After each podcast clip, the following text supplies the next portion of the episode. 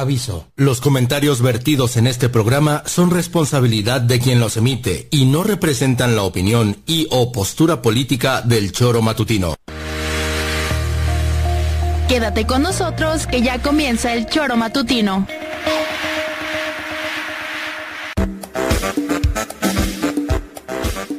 Porque somos quienes alegramos tus mañanas. Interactúa con nosotros y búscanos en nuestras redes sociales como El Choro Matutino. Sintonízanos desde nuestra página web www.elchoromatutino.com y llámanos a cabina al 777-311-6050, de lunes a viernes, de 7 a 9 de la mañana, por Radio Desafío y también por Irradia FM 103.7. Somos la mejor revista informativa del país. Somos...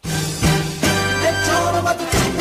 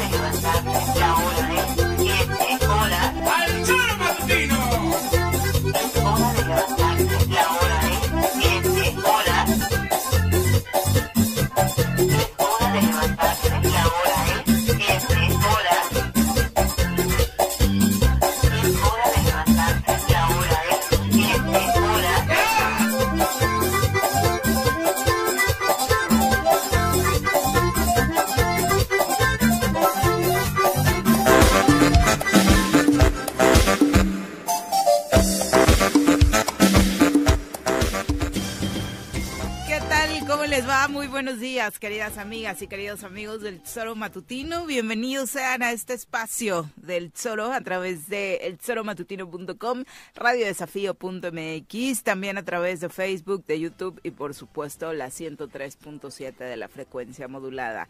Hoy es miércoles 10 de enero del año 2024 y nos encanta poder despertar eh, con ustedes, acompañarnos mutuamente esta mañanita fría, por cierto, ya ingresó tal y como lo había adelantado el Servicio Meteorológico Nacional, el Frente Frío número 26 que viene fuerte son desde el año pasado por ahí Nuri Pavón a través de la sección del pronóstico del tiempo nos adelantaba en este mismo espacio de que enero iba a tener eh, pues al menos una semanita con frío intenso y al parecer será justo a partir de hoy con este Frente Frío número 26 que traerá eh, vientos fuertes en el norte del país además de algunas heladas y en el centro del país. Un bajón importante de temperatura, eh, ya se está sintiendo un poquitín, así que abríguense muy bien porque al menos eh, este este fin este, este, final de semana va a estar así, ¿no? Frito, eh, como les gusta a muchos. platicaremos de, de varios temas, por supuesto, cómo terminó el caso de Ernestina Godoy, finalmente no termina como eh, ratificada como fiscal, ya lo adelantábamos, pero también eh, se da a conocer esta situación en la que se le propone ya esta incorporación al Senado, hablamos de la fiscal, eh, ex fiscal ya de la Ciudad de México y por supuesto también de lo, la terrible situación que está viviendo Ecuador. Eh, ayer de verdad decenas que nos dejan con la boca abierta respecto a cómo están actuando los grupos de la delincuencia organizada, que como usted sabe, desde el año pasado con el asesinato asesinato de un precandidato presidencial se había adelantado que tenían por ahí algunos nexos con cárteles mexicanos. Eh, Pepe, ¿cómo te va? Muy buenos días. Hola, ¿qué tal, Viri? Muy buenos días, buenos días al auditorio. Gracias por estar eh, acompañándonos. Sí se siente el frío pues sí, a diferencia de ayer, sí, es notable, es notable, ¿no? No necesitas este, mucha ciencia, sino nada más salir afuera de casa y ya el fresquecito se siente. Sin embargo, me parece que la actividad escolar no se interrumpe. En algunos lugares, eh, lo decíamos ayer que hablábamos con Nuri Pavón, mencionaba la eh, propia autoridad del, del, Instituto de Educación Básica del Estado de Morelos que principalmente en la zona de los Altos, aunque Nuri no, no lo especificaba, es principalmente Huitzilac, ¿no? En Tepoztlán, Tlalnepantla no está tan agudizada la, la, la situación del clima pero en algunas partes la autoridad escolar mencionaba que tenían la, la autorización de poder retrasar la, el ingreso de los estudiantes, principalmente jardín de niños y primaria, para que, eh, insisto, media hora pudiera retrasarse su ingreso para pues protegerlos de estas de estas temperaturas altas, ¿no? Por otra parte, lo que mencionas de Ernestina Godoy, pues ayer pues fue un meeting, no fue un informe, fue un meeting verdaderamente una evento bastante amplio en donde estuvieron desde luego actores políticos de su partido, eh, gente de la eh, organismos este, nacionales como el fiscal general de la República, Gers Manero, la consejera eh, eh, jurídica del presidente Andrés Manuel López Obrador, la secretaria de Gobernación. Entonces fue un contexto y un, y un eh, evento de informe, sí, pero con una matiz político muy, muy, muy interesante, en donde además Ernestina Godoy eh, culmina este evento eh, mencionando que a partir de hoy, es decir, dijo a partir de mañana, a partir de hoy saldré a las calles a eh, pues eh, mostrar quiénes son verdaderamente quienes están por eh, tratando de ocultar la, la, corrupción que hay en, el, en la Ciudad de México con este tema del cártel inmobiliario que ha sido recurrente, ¿no? Entonces, eh, con un matiz político y el otro, la maroma que hacen al final para poder dejar a un incondicional de ella, de toda la confianza, su vocero, al frente de la fiscalía. Sí, exactamente, su vocero que le cambiaron de puesto ayer, todavía con la facultad que tiene, pero que hay polémica por ese nombramiento. Tú recurres a lo de Ecuador. En mi vida había visto imágenes de lo que está pasando en este la, país. La toma del canal de sí, televisión, sí, sí, impresionante, tomaron rehenes, este, esta psicosis que se genera en las escuelas. En la ¿no? universidad, ¿no? Donde también entran, este, bueno, toda, toda este, este contexto de violencia, pero Viri, aquí en Morelos otra vez una persona que le quitan la vida por quitar por quitarle eh, su camioneta y en la misma zona en la misma zona de Huitzilac a Cuernavaca este o sea la carretera México Cuernavaca pero en esta misma zona de Huitzilac de Tres Marías lo ocurrido en eh, en Cuautla en donde llegan directamente a un ataque le quitan tres a la vida a tres personas un menor de secundaria resulta herido en la mañana ya sabíamos de este una persona muerta en, en eh, Jutepec, en su departamento, y otra más que la dejaron con bolsas este, eh, con un mensaje, ¿no?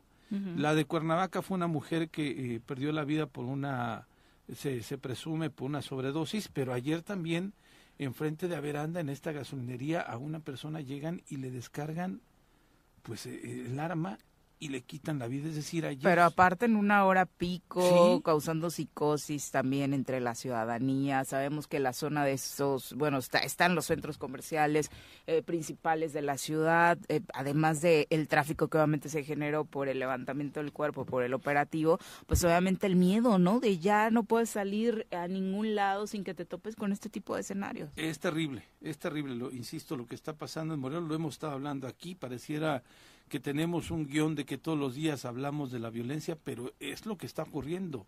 Es verdaderamente terrible y no hay, insisto, pues quien dé la cara que, que podamos frenar esta cosa, que tengamos la certeza que se puede frenar. Vamos a saludar a través de la línea telefónica a Juanjo, que ya se encuentra con nosotros desde Guadalajara. Juanjo, ¿cómo te va? Muy buenos días. ¿Qué pasó, Viri? Pepe, buenos días. Juanjo, sí, buenos fresquito, días. fresquito aquí también en la primavera, en este centro de la UDG, hace frío, cabrón. Salí hace ratito a caminar un poco y madre, también hace fresquecito. Pues como están, están como en Huitzilac, estoy viendo la temperatura en Guadalajara y en Huitzilac, es la misma 8 grados en este Te momento. digo, uh -huh. y aquí en la primavera que todo es baldío, o sea, todo es un descampado grande, yo creo que estamos a menos. Seguramente. Sí, sí, sí, sentí frío. Seguramente. y además Y- corre el viento fregón. Sí, ahí. sí, te corta. Y te justamente en este contraste que hacíamos de la temperatura en los diferentes municipios de Morelos, en efecto, Tetela del Volcán tiene, por ejemplo, al menos un par de grados más que la zona de Huitzilac, ¿no? Ellos están a 11 grados en este momento. Y Y nosotros yo estamos creo a que 12. en A Tres 12, Marías ujú. en la, y en la cima estará a menos. Sí. Ahí normalmente suele estar 3 o 4 grados menos de lo que indica el teléfono. Ah, mira. Sí, Para, Sí. el, para el centro del país, el Servicio Meteorológico Nacional pronosticaba hasta menos 5 grados estos días. ajá, sí, está haciendo frío, sí. Bueno, y la, la situación en Morelos la misma, por lo que escucho, ¿no? No cambia. Yo, Bueno, pensé, yo que, diré- yo pensé que viniéndome yo a Guadalajara, igual Guarneros haría otras cosas, pero no. Ya hasta, veo que... hasta después del no proceso electoral. ¿eh? Ya dejen de pedirle cosas, es hasta después del proceso electoral. Él ahorita no, Es bonachón, no- puede hombre, hacer es, es- nada. es- es bonachón.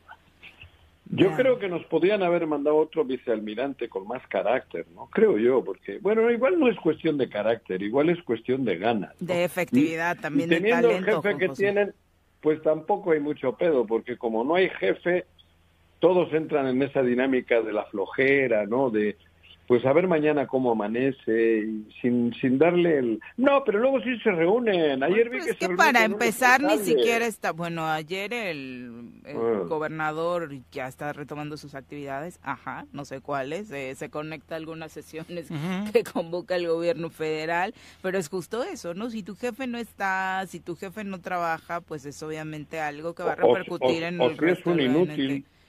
Ah, O si desconoce completamente, bueno, o si quiere desconocer, nunca se quiso involucrar en la vida pública del Estado, nunca se quiso involucrar en Bien. toda la responsabilidad del gobernador, Ah, bueno. de, eh, este, de lo que le competía, de, de la competencia que tenía con el cargo por asumirlo, Juanjo. Pero Y- luego, ayer vi que Guarnero se reunió con cuatro o cinco alcaldes de no sé qué zona del Sí. país.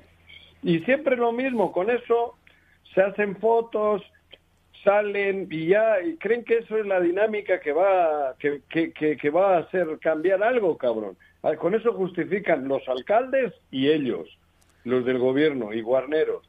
En- Por eso... en Toluca. los ¿Eh?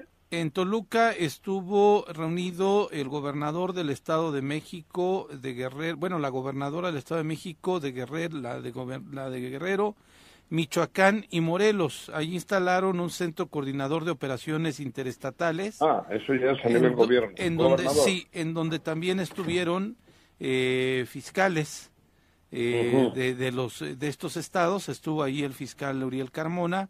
Mira. Y eh, según esto es, conforman la región de Tierra Caliente, acordaron establecer de manera urgente el Centro Coordinador de Operaciones Interestatales para dicha región, el cual se basa en el blindaje contra la delincuencia organizada, seguridad en carreteras, combate a la extorsión, combate a la tala clandestina y fortalecimiento de Mira. las capacidades de comunicación e inteligencia. Mira. Yo Te creo digo que sí trabajan, solo que tú les tienes mala fe, les tienes No animadversión. O sea, ya- ya minimiza sus el esfuerzos. sexto año ya ter- para terminar y ahora se dan cuenta de eso. Para empezar, vamos a checar Mira. tu comprensión lectora. Eh, ¿Qué entendiste de lo que te leyó Pepe? ¿Qué? ¿Mande? No, ¿qué? Vamos a presentar a quien nos acompaña en comentarios. Ladies and gentlemen, llegó en esta esquina de la cabina del Zor Matutino el terror de Juan José R.C., el amigo de todas las colonias de Cuernavaca, águila de nacimiento, merengue por adopción y vaquero por decisión, un político de altura. Él es Francisco Paco Santillán. Paco, ¿cómo te va? Muy buenos días. Hola Viri, Paco, ¿cómo estás? día. Pepe, Juanji, feliz año a todos. Feliz año. No los había visto. La primera vez que te vemos este 2024. Nosotros, la primera vez que te escucha Juanji. Sí, sí, sí, estábamos tomando un descansito y, y pues nada, ya me urgía regresar. Me dijeron que, que no andaba no andaba muy alto el rating y Juanji todavía Ahorita que se fue Juanji subió. Me subió, dijeron, me sí. reportaron eso, que estaba mejor esto. Entonces dije, ah, bueno, pues vamos a nada más a dar la puntillita ya. Uf, qué bueno. Sí, gusto Me alegro. saludarte, Juanji. Dale duro. Bueno, pues de acuerdo al recuento oficial del Secretariado de Seguridad Pública, hubo ocho asesinatos el día de ayer, homicidios dolosos en Morelos. Es junto con Michoacán eh, y, junto con Michoacán y Querétaro, que también tuvo un día terrible ayer en San Juan del Río, eh, las tres entidades en las que se registran eh, el mayor número de homicidios dolosos. Aquí en Morelos, bueno, ya le dábamos el recuento, cuatro personas en Cuautla, dos en Cuernavaca, una en Huitzilac, una en Jutepec, una más en Temisco, siendo de nueva cuenta Morelos, pues parte de los estados con mayor violencia eh, en el país, ¿no? Y no es un invento, son los datos oficiales que el gobierno federal comparte día con día y esto corresponde nada más al martes. Y acaba de llegar de vacaciones, ¿no? El que cobra el Sí, claro, claro. Juanjo lo dijo perfecto, es un inútil. Tomó más días que tú. No, sí, no, no, y del, y del erario, y, y, padre, bonito. Lo que pasa es que estuvo repartiendo juguetes. Bueno, él no, los reyes. Ah, la gira mundial. Claro. No, no que llevan camello, ¿no? Y para eso creo que sí sirve. no seas grosero, pero la, la, gran pregunta sería, ¿este 2024 qué? ¿Nos vamos a quedar de nueva cuenta aquí relatándole a la gente cuántos pues muertos hay en el día, como si fuera parte del clima? Porque justo se acaba de lavar las manos hace un par de días y lo decíamos Guarneros, diciendo que hasta después del 2 de junio va a poder mejorar la seguridad porque el proceso electoral... Eh, ah, o, sea, las elecciones hacen que los delincuentes salgan a, matar más. Dice Guarneros. Es la hipótesis pero después de lo que ha leído Pepe, que acordaron ayer, ahora ya lo han leído los delincuentes también. Y han dicho, puta, ya no vamos a hacer nada, güey. Ya, ya vamos a pararle, porque ahí viene. Sí, porque ya se pusieron, ya se están reuniendo. Otra reunión de esas que tienen cada semana. Con los alcaldes. Y no, no, ya quietos todos, cabrón. Ayer corrieron la, se corrieron la voz entre ellos, entre los delincuentes comunes, entre los delincuentes de estos de organizada, delincuentes. Entonces ya, hoy pueden salir tranquilos, ¿eh? Hoy no hay pedo. De verdad. En Huichilá ya he visto, bueno, me han dicho que hay unos operativos chingones para evitar que asalten como antiguamente, porque que era un centro antes también que asaltaban las delincuencias, las de, ¿cómo eran? La delincuencia. las diligencias, diligencias. Diligencias que asaltaban el ferrocarril y ahora pues asaltan coches, como no hay pedo, como no, bueno, pero en fin, eso quise decir, ya. ¿Qué dice Paquito? Lo terrible del caso era la pregunta que, que nos hacíamos, ¿no? ¿Qué, ¿Qué vamos a esperar a que mañana tengamos escenarios como el de Ecuador?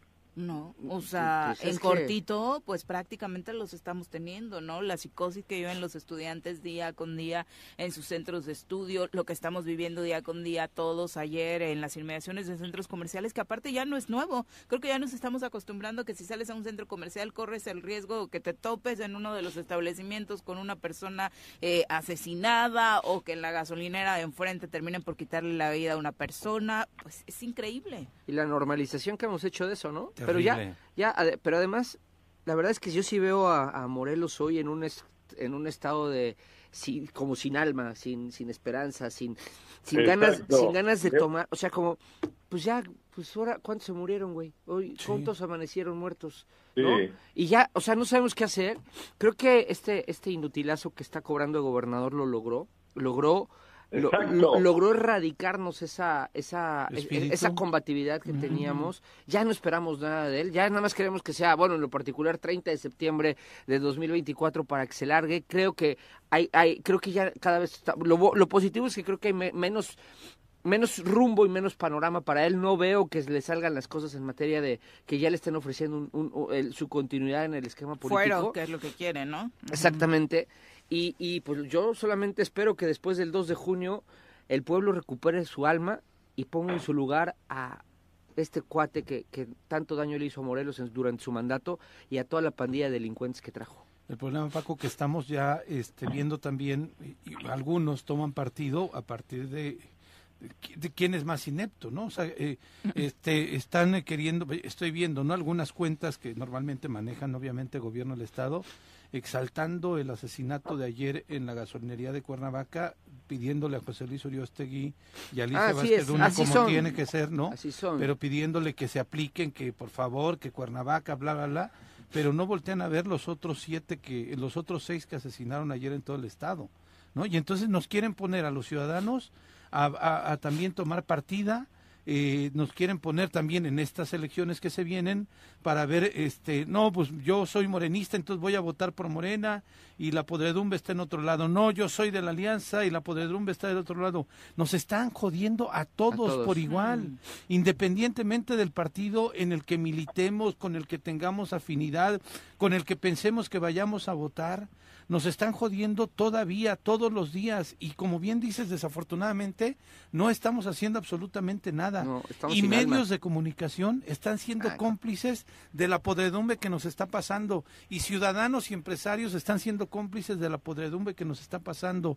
Y líderes religiosos no solamente hablo de la Iglesia Católica líderes religiosos están siendo cómplices de la podredumbre que nos está pasando. Por eso yo decía ayer Viri y decía perdón comentaba hoy este Viri Juanjo Auditorio Paco las imágenes que estaba viendo el día de ayer de Ecuador, en donde la delincuencia organizada sale a tomar el control de una televisora, de una universidad, en las calles haciendo lo que quieran, en las cárceles, en las cárceles pareciera que es lo que la antesala de lo que podemos estar viviendo aquí, porque además en lo que está pasando en Ecuador no es un movimiento armado bajo un esquema de reivindicación de una postura política, es la delincuencia organizada que tiene vínculos además con el cártel de, el Sinaloa. Cártel de Sinaloa, es decir, con un grupo delincuencial que opera en nuestro país, también con toda, pareciera con toda impunidad.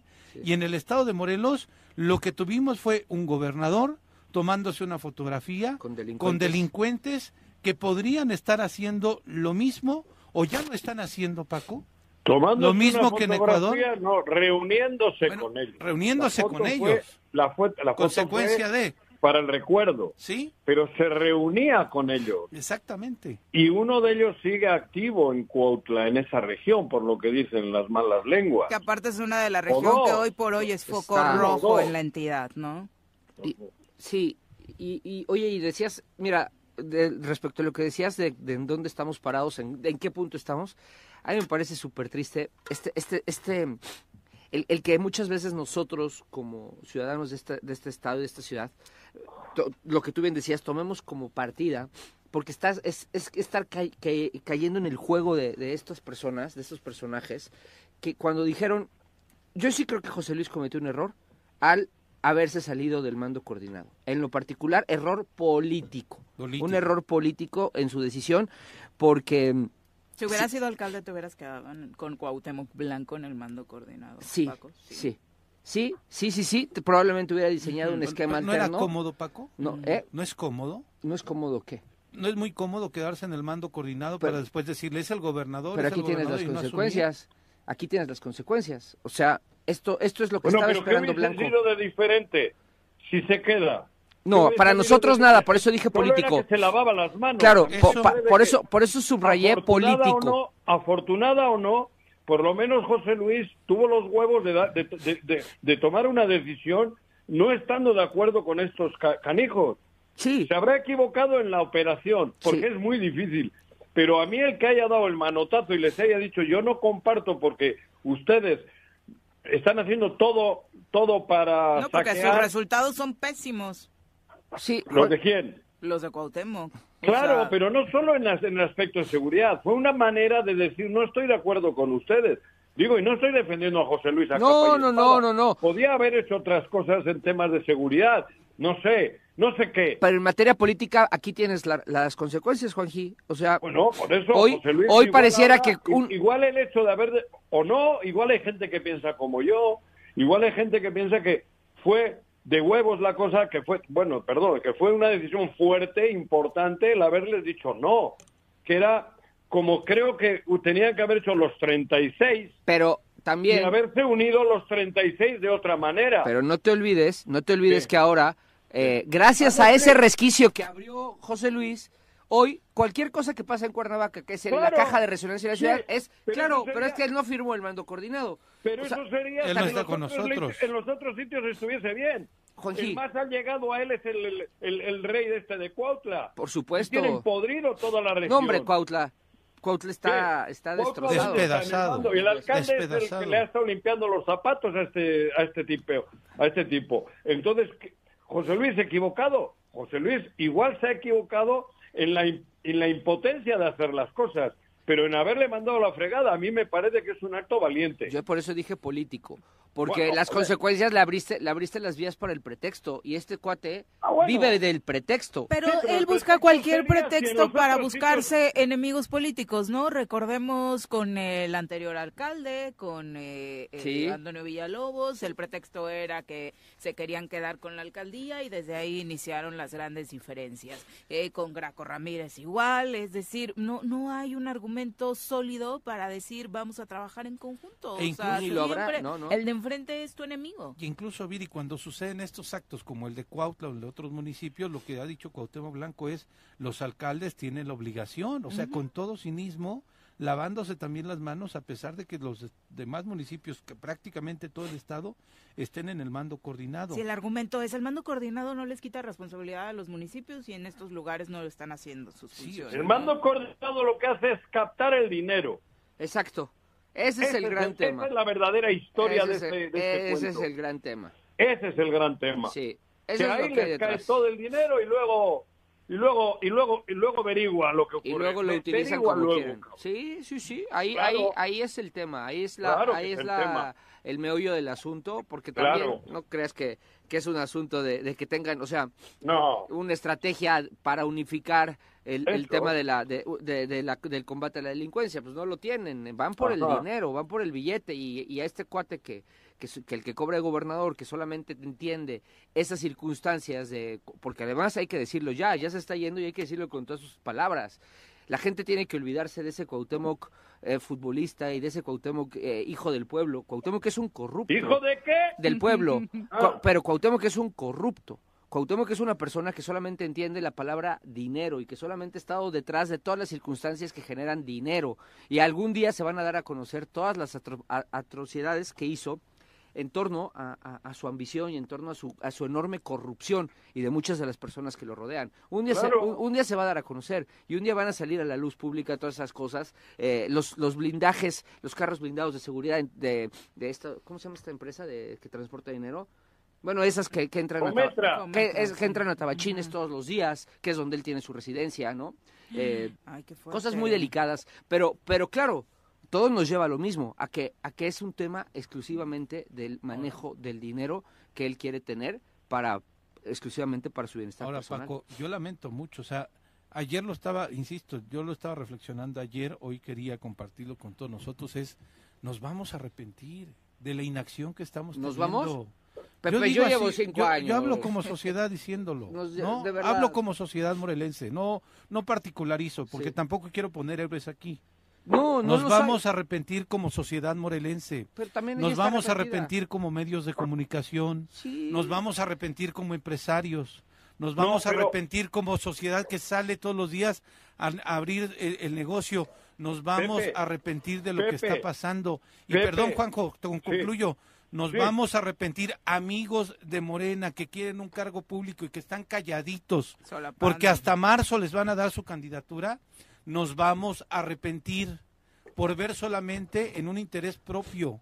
Ya nos jodió el Estado, nunca habíamos estado así y me vale que me vengan a decir ahora es que tú con Graco bla bla bla, nunca habíamos estado así. No, pues jamás. Entonces, si seguimos en este año que ya se va, que no los va a pelar a quien lo defienden, que los van a dejar incluso ni pagándoles todo lo que les han prometido que les van a pagar por defenderlos todos los días, ni les pagan se van a arrepentir, pero no porque queden con la cara llena de vergüenza de que defendieron este gobierno, sino porque se van a arrepentir porque la violencia desafortunadamente nos está tocando más cerca cada día. Cada vez sabemos de un asesinato más cercano, cada vez sabemos de un asalto más cercano, cada vez sabemos de negocios que han cerrado. Nos vamos a arrepentir. ¿En qué momento nos vamos a dar cuenta que a quien está jodiendo es a todo el estado de Morelos. ¿Y en qué momento nos vamos a dar cuenta nosotros que solamente nosotros podemos salir de esta crisis terrible en la que estamos viviendo? Perdón, Juanjo. No, no, no te iba a interrumpir, simplemente quería matizar que para mí muchos de los que has mencionado no se van a arrepentir porque son cómplices. Y cuando uno es cómplice, lo hace con alevosía. Y muchos están cobrando aunque luego les dejen a deber, pero eso no se, su, su, mente no les, no les va a dar para el arrepentimiento, porque los mercenarios no se arrepienten nunca, aunque, aunque exterminen un pueblo entero. Esto es lo mismo, son mercenarios, están viviendo coludidos con ellos, esos no se van a arrepentir, es mentira. Os digo, no, digo, en general la sociedad sí, pero los que están de cómplices hoy son son culpables de lo que se está viviendo y esos no se arrepienten nunca, cabrón, nunca. Salvo que les caiga la mano de la justicia por haber tenido algo que ver con esta, con esta mierda que estamos viviendo. Por eso te digo, muchos que están cobrando lo están haciendo de manera mercenaria y el mercenario nunca se arrepiente. Pues sí. No, pues particularmente porque tiene los bolsillos llenos, ¿no? Sobre todo Efectivamente. Sí, y hay personajes ahí, Pepe, coincidiendo con Juanjo, raro, porque estamos empezando el año, pero em, hay personajes ahí que, nunca habían nunca habían vivido como viven hoy. Yo lo veo. platicaba, platicaba con un amigo en torno a, un grupo de comunicadores, periodistas que son que son como la línea primera de defensa de, Blanco en todo momento, en donde quiera que te pares. Y, te, y, decía, bueno, eh, es que, pues sí, los veo viviendo hoy como no había vivido nunca.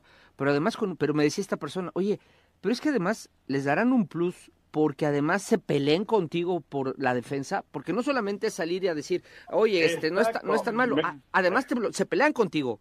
Claro. Además tú eres, nunca va a faltar, sales a decir tantito y ah, lo que ya dijiste, ¿no? Y con, Graco qué se hizo y no sé qué y, y salen pero además indignados. ¿Por qué?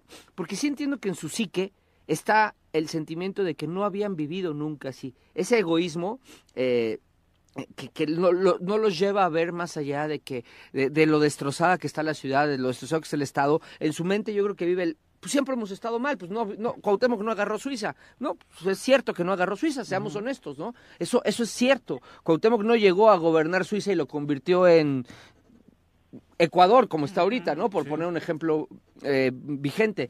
No, pero, pero no, no entiendo la, la necesidad de además salir a defender Dinero, dinero. bueno, ya lo dijiste Dinero. Ahí está, ahí está. Dinero. Es eso, porque además estás haciendo una crítica al gobierno y pareciera que le estás haciendo una crítica a ellos. A ellos. No, hombre, se lo toman personal. Sí, a mí ya me dejan de hablar algunos. Sí, bueno, a mí me dan un madrazo sirven a quien les paga. Sí, sirven a quien les paga sirven. Pero a ver, Juanjo. la crítica no es nada más a esto, sino la crítica es a las empresas, a los empresarios. Claro. La crítica es a, este organizaciones civiles. La crítica es al obispo. La crítica es a la iglesia cristiana de nuestro estado de Morelos.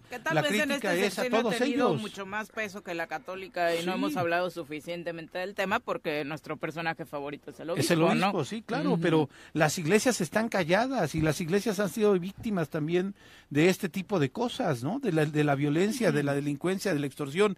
Es verdaderamente increíble, insostenible lo que está pasando en el Estado y que nos estemos peleando como ciudadanos por defender a alguien. No, lo que tendríamos que defender es que nos garanticen seguridad, paz, tranquilidad. E insisto, los actores políticos, en lugar de estar calladitos, tendrían que estar levantando la voz si es que realmente quieren cambiar algo, porque cada quien, todos los que callan, los que callan están siendo cómplices de lo que estamos viviendo y eso es verdaderamente terrible. Yo no puedo confiar en ninguno que quiera pedirme el voto si no habla de esta situación tan crítica que estamos viviendo en el estado de Morelos. Ese es el otro, esa es la otra parte que viene a continuación, porque hay algunos que quieren que continúe el asunto. La, de esos grupos que hemos mencionado ahorita, están deseando que continúe, porque de esa manera van a, va, a seguir el mismo sistema y van a seguir viviendo igual. Por eso hay una tendencia en, en, todo lo que se está relacionando con las elecciones del, del 2 de junio. Hay que ser, eso, precavidos, porque si continúan en la línea, esto puede ir peor rumbo a Ecuador. Sí. No, y porque justo quien se vislumbra como una de las favoritas para la gubernatura, pues tampoco se ha deslindado del todo, ¿no? Eh, no se ha deslindado de nada. Absolutamente de nada. De nada. No es que no se ha deslindado, no, ni lo va a hacer. ¿Por qué? Pues porque el vínculo es tremendo. Mientras, si ya no fuese gobernador, mm, no sé, habría otra, pero mientras siga siendo gobernador, no hay forma humana, porque ha habido unos acuerdos, hay, hay una relación íntima, muy íntima en todo esto. Entonces no va a haber deslinde, por lo menos hasta que sea gobernador. Mientras sea, mientras sea. Durante, durante todo el proceso este que siga siendo. Oye, Juanjo, pero a ver. Y, de ningún otro actor político de Morena, Juanjo, porque si no, si no, les tienen el riesgo de que les quiten la, la, candidatura que están pero a ver, pero a ver, vamos a ser honestos. Ustedes han vivido en el tema político durante muchos años. Lo han, lo han vivido, no, en, no han vivido dentro, sino lo han vivido. Tú sí, Pepe, yo también. Juan Gil lo ha visto siempre.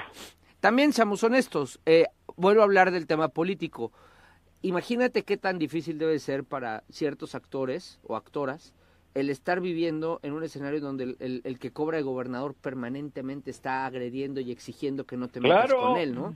También, también hay que, hay que, porque, a ver, yo me pongo desde la óptica de los, por ejemplo, voy a poner un nombre que no, espero no me lo tome a mal, eh, porque lo digo con todo el cariño y el respeto que me merece.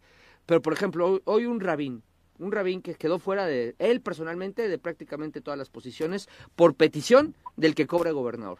Ni él está alzando la voz, porque sabe que todavía hay procesos en las alcaldías y en las diputaciones locales y federales en las que él puede buscar impulsar a gente de su equipo. Pero ni él que fue tan lastimado ha, ha levantado de esa manera de esa manera la, la voz, ¿no? Porque eh, Rabín lo aceptó desde el inicio del gobierno. Por eso, pero, pero a eso voy. Le dijeron no te metas a Morelos y lo aceptó desde esa vez. Imagínate cuán difícil están viviendo también, porque me pongo en sus zapatos, porque yo ya lo pasé, yo ya viví, y además es también hablar de la otra circunstancia, no los justifico ni estoy pretendiendo hacer una porque defensa además es volver a sacrificar a Morelos. Claro, no, no los estoy defendiendo, pero, pero sí sé las, las condiciones tan complejas que deben de estar padeciendo por, por la presión permanente que este tipejo debe ejercer, porque no es otra cosa más que grillar. Y va a la Ciudad de México a eso. Exacto, el gobernar... A quejarse. Pues ¿por quién lo tomas, güey? ¿Cómo se va a poner a ver cómo genera empleo? ¿Cómo se va a poner a ver cómo acaba con la inseguridad? ¿Cómo se va a poner a ver cómo, cómo le, le da vías de comunicación o infraestructura hidráulica a Los nombres, eso qué hueva.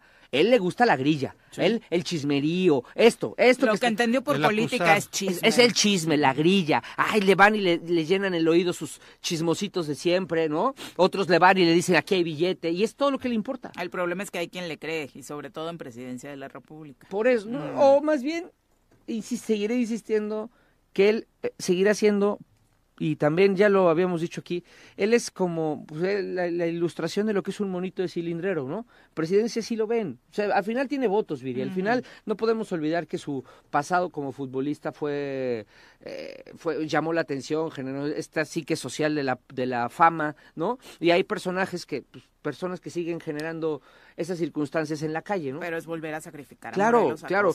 No estoy hablando de que esté bien o no, solamente estaba poniendo en la mesa también lo complejo que debe de ser a partir de todo esto de la de presidencia de la República, de estatal, la presión social que debe de existir en torno a, a, quienes hoy están dentro de Morena para que no se atrevan a hablar en contra de él es muy fuerte. ¿eh? Hay un hay un grupo de militantes de Morena que ayer ya salió a decir que se oponen completamente a que ciertos personajes sean candidatos de Morena. Los de Cuauhtémoc. Que dicen que ya no quieren chapulines del PRI y del PAN en Morena. Okay.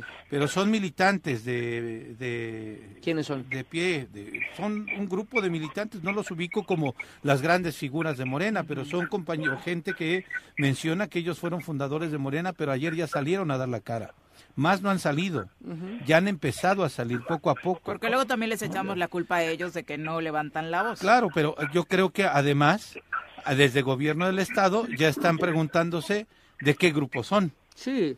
Y han de decir son los de Rabín, no, o han de decir son los, no, los mandó alguien más, sí. ¿no? Y entonces ya van a empezar con esas especulaciones y ese chismerío que tú tienes, pero al menos ya militantes de Morena ayer salieron a decir no queremos imposiciones y en Morena tenemos cuadros suficientes como para poder enfrentar la, el proceso electoral de este año. Pues que están muy a tiempo de poder hacer algún cambio en ese sentido. Eh, ¿Cómo pinta tu agenda para hoy, Juanjo? ¿Cómo le fue al equipo de la zona? Bueno, el equipo de la zona... Estás en el baño, Juan José. Escuché que hiciste pipí. Sí, se escuchó. sí.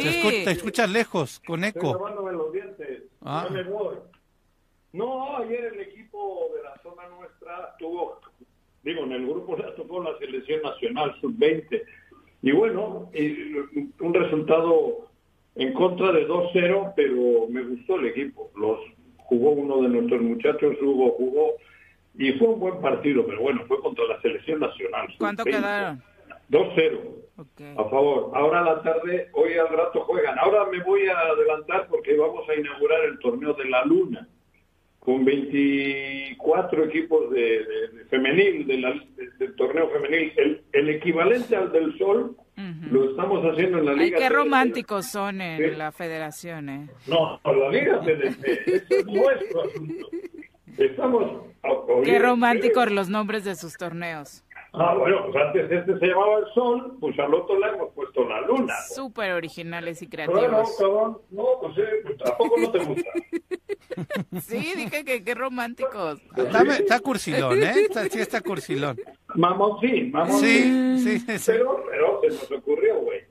Bueno, de verdad, les mando un abrazo y me, me, me retiro. Mañana los escuchamos y ojalá que, que las cosas... Bueno, no, va a continuar igual, lamentablemente. Un abrazo, sí. Pepe. Igual, el un abrazote. Tienes una deuda en Plaza Andrómeda, luego te contamos. ¿Una deuda? ¿Qué han hecho? Luego te contamos para no arruinarte el día, Juan. Bueno, bye. bye. Nos vamos a Hoy nada más escuchó lo inodoro. Sí, y dice que no estaba haciendo del baño. ¿Y si era Juanjo? Sí, no, si era Juanjo. vamos a pausa, regresamos con más.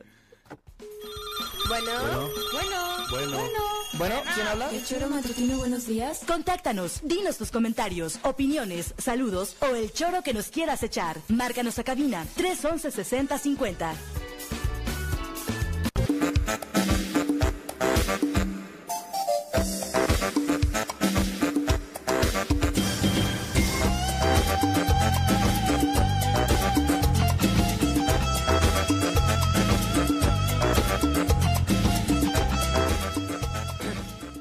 Gracias por continuar con nosotros. Comentarios del público. José Regino Nájera dice que bárbaros. Agarraron a Juanjo como el tigre de Santa Julia. ¿Verdad que sí? Se notaba que...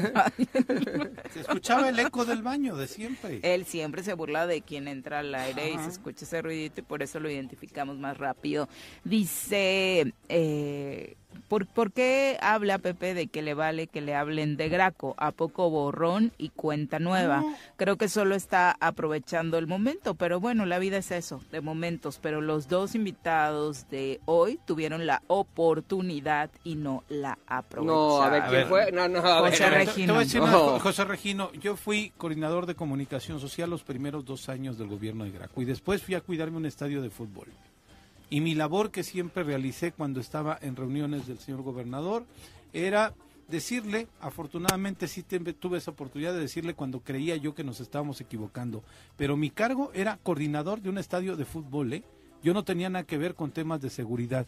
Y yo digo, nunca voy a negar que participé en el gobierno de Graco Ramírez, pero tampoco me quieran decir que porque participé en ese gobierno me tengo que quedar callado con lo que está pasando en este momento. ¿O sí? Lo pregunto. No, y además, a ver, no, está un poco desorientado.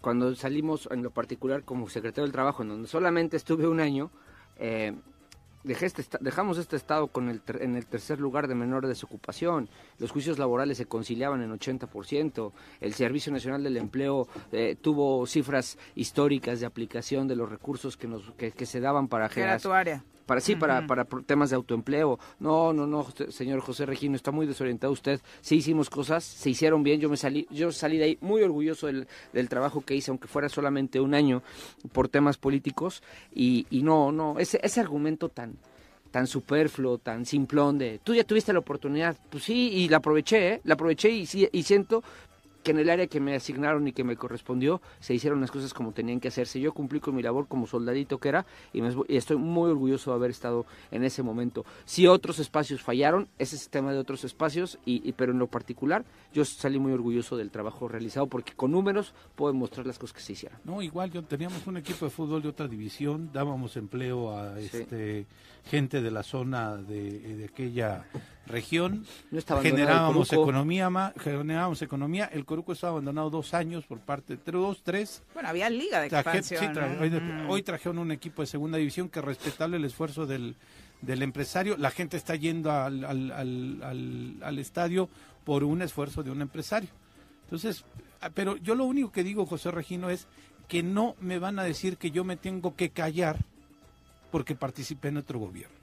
Tengo todo el derecho, como todos los ciudadanos, como usted mismo, que quizá usted votó por Morena, pues tal vez votó por Cuauhtémoc, tiene usted todo el derecho a criticar a cualquier este, administración de cualquier color.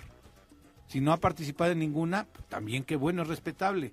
Pero yo tengo todo el derecho de decir lo que está pasando en mi estado a pesar de haber participado en otro gobierno. Sobre todo eso, creo que y en este espacio siempre lo hemos promovido, de acuerdo a la autocrítica y demás que debe haber, pues a nadie se le quita el derecho de poder dar un posicionamiento sobre particularmente el lugar en el que estás viviendo. Patricia Delgado, un abrazo. Arnaldo Poza, saludos. Eh, Reyes Bell, abrazos hasta Tijuana. Chacho Matar, abrazo fuerte de regreso. Abelardo Maya dice, de verdad, escuchando el programa, entendemos que la descomposición de la sociedad no tiene límites. Qué terrible lo que estamos viviendo. Sí, porque además este tema de la violencia pues obviamente nos involucra absolutamente a todos y aunque muchos no tengamos por supuesto que ver con estos grupos de la delincuencia organizada, pues obviamente sí vivimos las repercusiones que esto que esto tiene. Eh, también un abrazo para Lalo Castillo de Cuautla, eh, bueno Sergio Lugo también dice Lalo Castillo, buenos días amigas, amigos de la gran familia tesorera. Escuchamos atentos el relato trágico de este día. Saludos desde la ciudad sitiada por el crimen y también por la incapacidad institucional. Es que de verdad si hay eh, un lugar en el que la responsabilidad del alcalde también ha sido totalmente omisa y ha aventado la bolita eh, de la seguridad al mando coordinado, pues es ese, ¿no? Cuautla, precisamente amparándose en el amiguismo eh, con el gobernador. Sí, así es, ¿no? Y en donde yo insisto, hace seis meses, si no es que un poquito más, Viri, fui con dos amigos a Cuautla, a la casa de uno de ellos, y de pronto a las ocho de la noche dijimos, oye, pues vámonos a un bar, ¿no? Y el cuate de Cuautla nos dijo, no están locos, aquí ya no podemos salir en la noche. ¿De verdad? Y nos tuvimos que ir a la Plaza Atrios, a uno de los bares que están dentro de esa plaza, porque decía, me parece que el lugar un poco más seguro puede ser aquí, aquí sí le pensarían.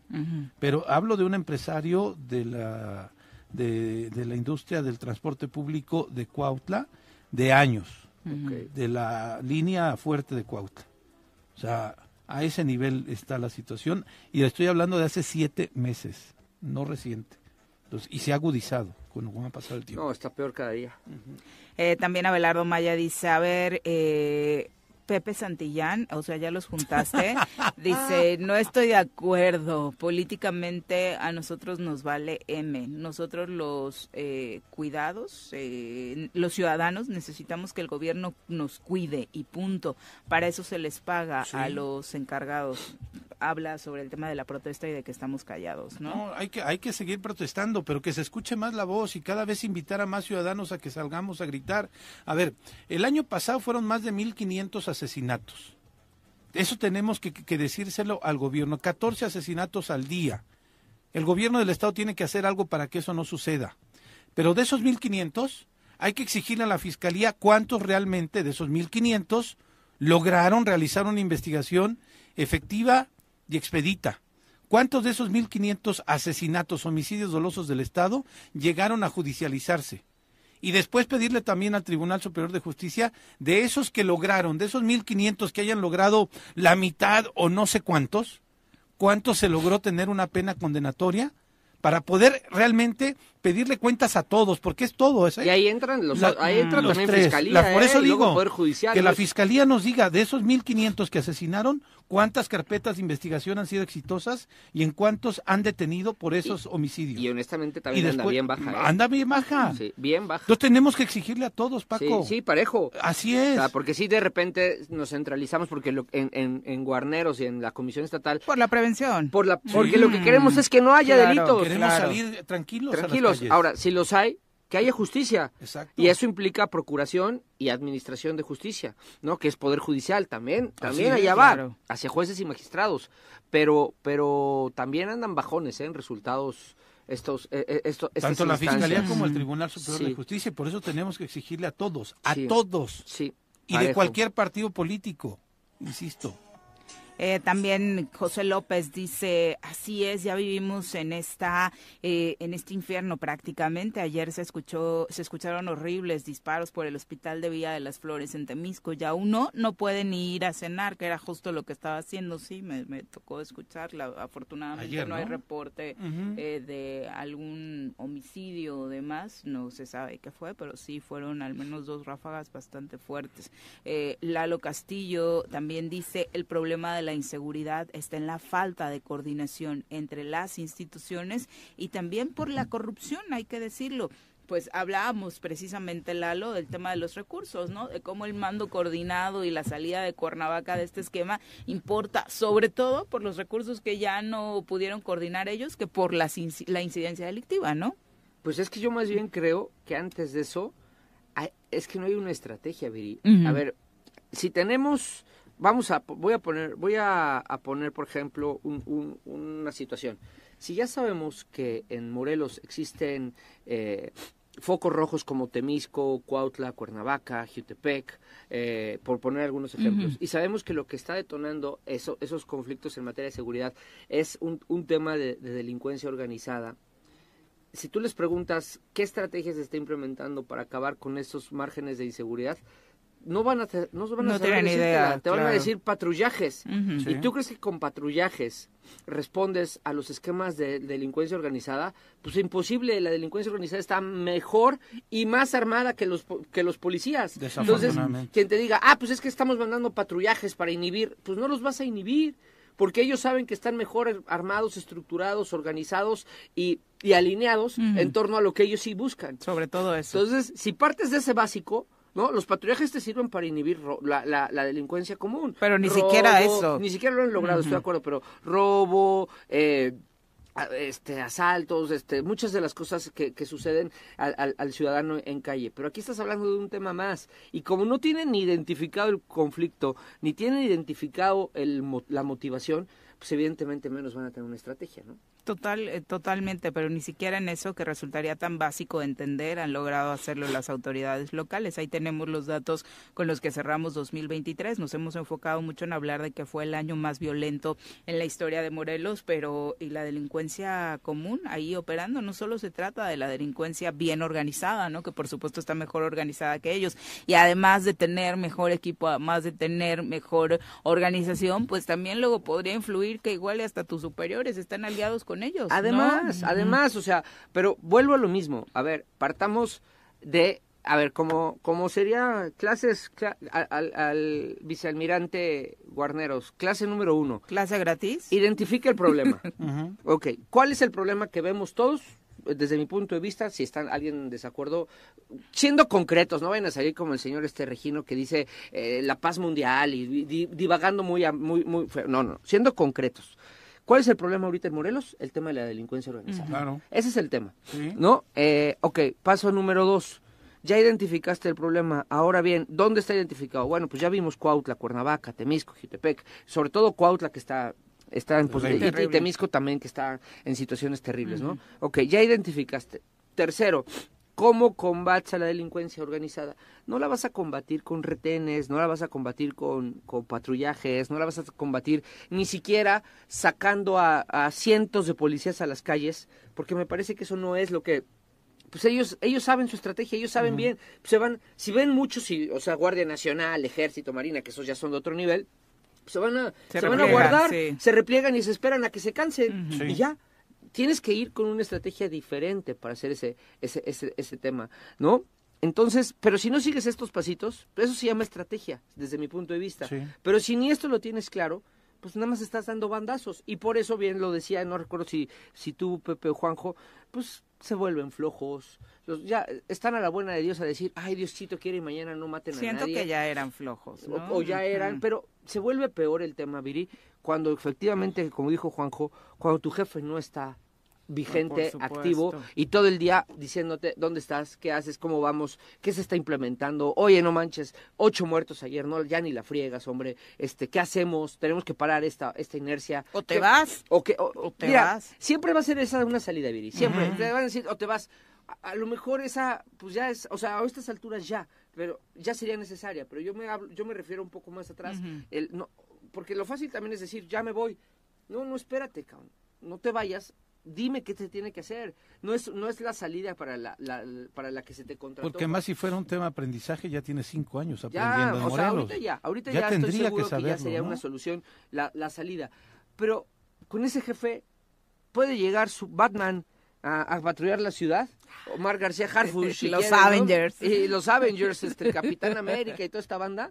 Y no va a mejorar, porque el jefe, la cabeza es la que está mal, ¿no? Entonces, eh, pero bueno, al final creo que tendría que haber una, una, un esfuerzo adicional para poder implementar algo real, sólido y no nada más andar maquillando y jugando con las cifras, que la verdad es que, híjoles, sí, sí, sí duelen y el terror de ser un día parte de esas cifras es lo que creo que todos los ciudadanos nos duele y nos preocupa más. Es que es lo terrible que en cualquier momento nos podría tocar, ¿no? y creo que es el miedo constante con el que vivimos. Eh, Genaro Sánchez también un abrazo, eh, Miguel Ángel Rodríguez, saludos hasta Xochitepec. Dice Genaro Sánchez, saludos a todos en cabina, que sirva al pueblo de Morelos ver la situación que vive el Estado. Morena de ganar eh, hoy parecería que seguiríamos igual, sin razonar nuestro voto, porque nos están dando los elementos para decir que justo eso vamos a seguir igual. Pues su candidata no ha dado muestras de lo contrario, ¿no? Sí, no, eh, ha hablado sobre el tema.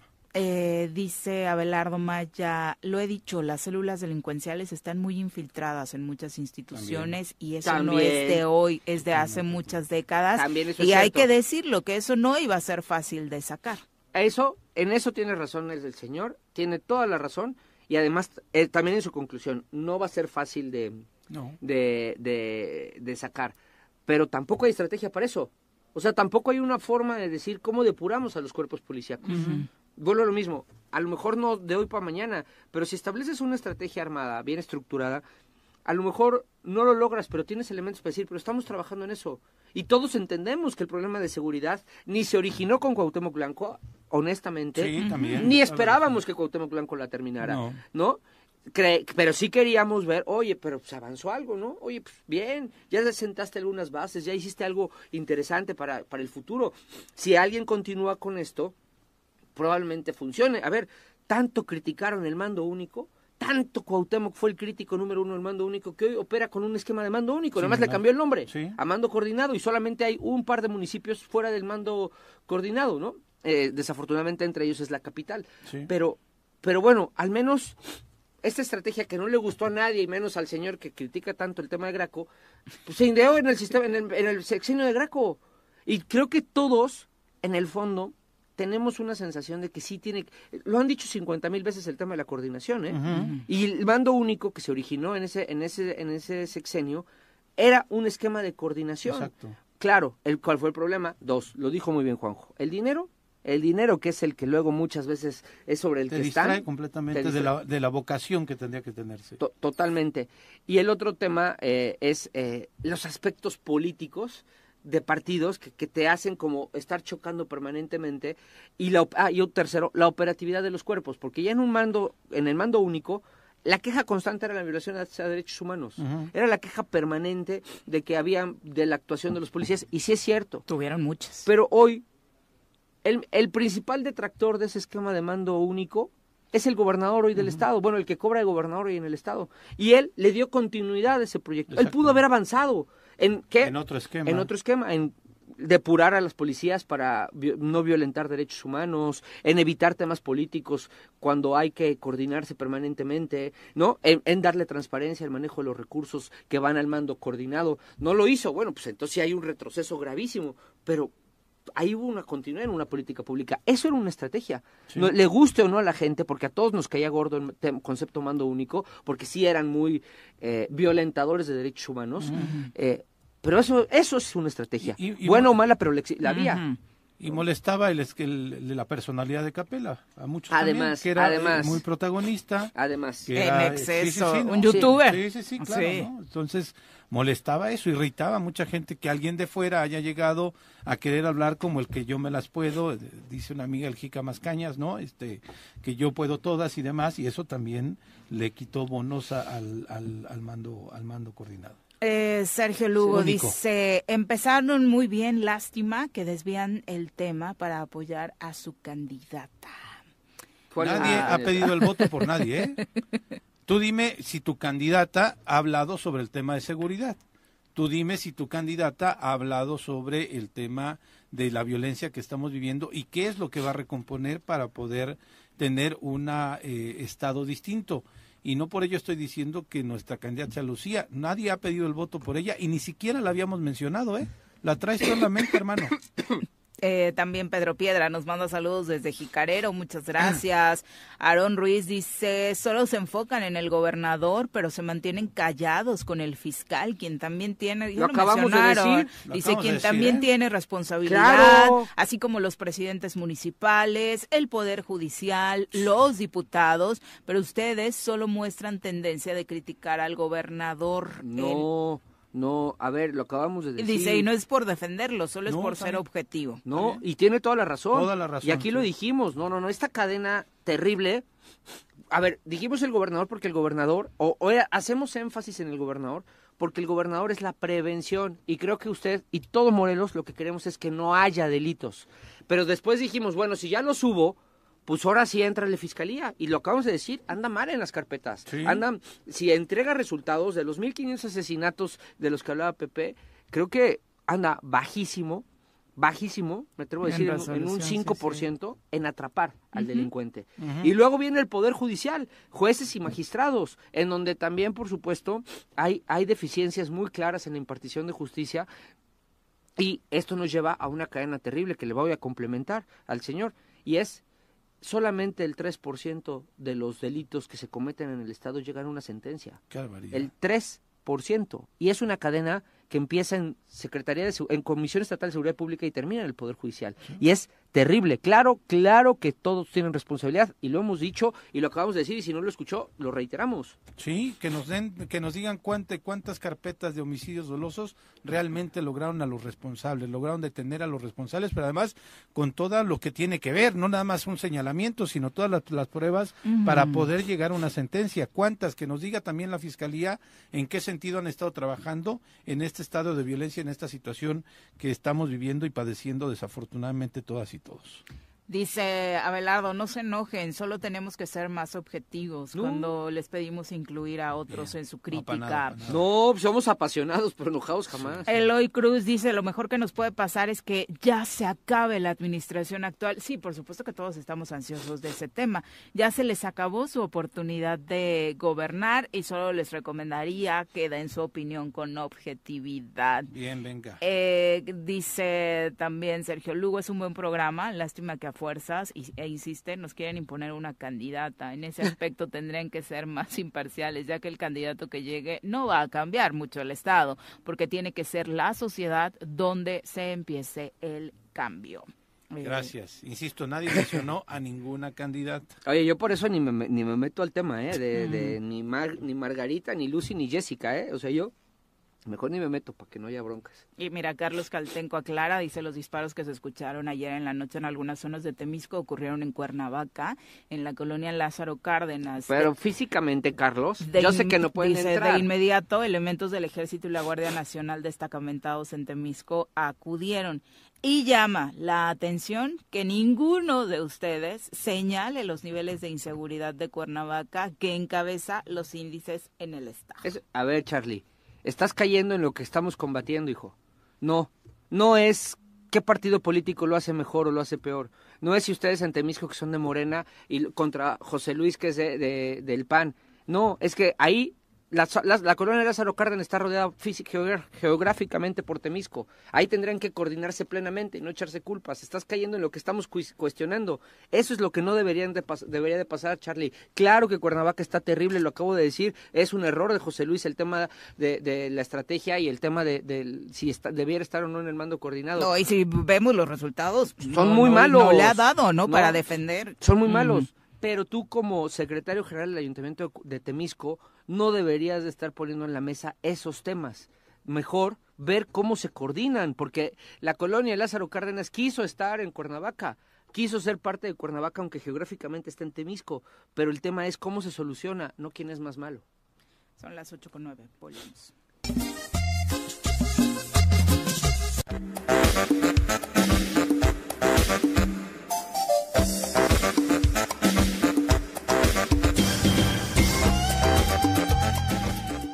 Confesiones matutinas de Paco Santillán, como el presidente ya está en TikTok. Ah, ya, acaba de entrar Paco Santillán también para que lo sigan. Sí. Supongo que Juanji también se nos olvidó preguntarle. es que dices que él pregunta, ¿no? Si tiene o no tiene, porque luego no, se entera. Es que el eh, TikTok es más difícil de, Es cosa de agarrarle la onda, ¿eh? Sí, sí, te vas a ir adecuando y mucha gente se súper fanatiza y luego ya no quieren irse a las otras redes. Cañón. Sí, la verdad, genera una adicción. Sí, los asiáticos son buenísimos para generar adicciones. Eh, ocho con tecnológicas. Eh, también José Regino dice nada más aclarar que jamás hablé de callar a nadie porque tuvieran un pasado graquista, por ejemplo, dice soy el primero en defender ese derecho, solo que algunas veces las voces no son creíbles. Es mi humilde punto de vista y para nada desorientado, como dice Paco. Está bien. Dije, no dije desorientado, dije superfluo. yo, en ese tema nada más quería preguntar, y se lo pregunto a José Refino, Paco nunca, Paco trabajó en el gobierno de Graco, ¿ya por eso es graquista? Además trabajó Paco ¿eh? trabajó, otros más trabajaron muy poco tiempo ahí. ¿Son graquistas con eso? Yo recuerdo que en la administración de Graco, muchísima gente que trabajó en la administración de Adame continuó trabajando con el gobierno de Graco. ¿Dejaron de ser adamistas o ahora ya era, fueron graquistas? A diferencia de un servidor, yo sí construí un proyecto político con Graco desde el 2003, ¿no? Pero además no coincidía con todas las cosas que Graco planteaba. Llegamos al gobierno y teníamos la posibilidad de opinar y de discrepar con el propio gobernador, a pesar de ser el jefe. Sí, se podía. Ah, claro, nos escuchaba bien. Él, hacía, tomaba las decisiones al final, porque así lo decía, el costo político lo asumo yo. Pero sí tenía la posibilidad de intercambiar puntos de vista y debatirlos con él.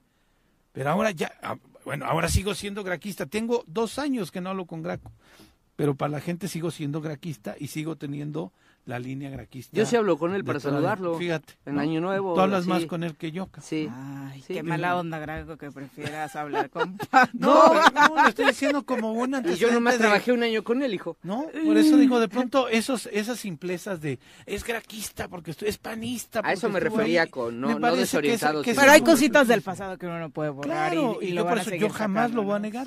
Jamás lo voy a negar, caray, pues es parte de mi historia y de mi vida, de la cual además me siento bastante orgulloso. Exactamente. Eh, Jesús Gonzaga, nada más para terminar con los comentarios, dice, ya sabemos cómo está Morelos y todavía algunos quieren apoyar eh, la alternancia para este sexenio, por el amor de Dios.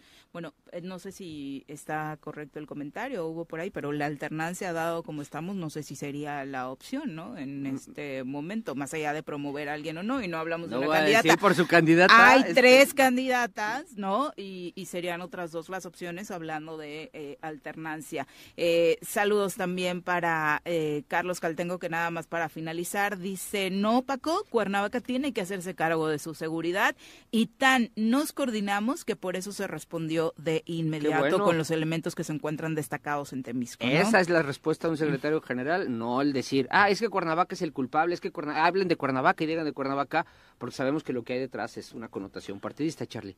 Qué bueno que lo, lo recapacitas y lo planteas de otra manera. Ahora, comentar que la, información que teníamos es incluso recabada por otros medios de comunicación de que se escucharon detonaciones en Villa de las Flores y Lázaro Cárdenas.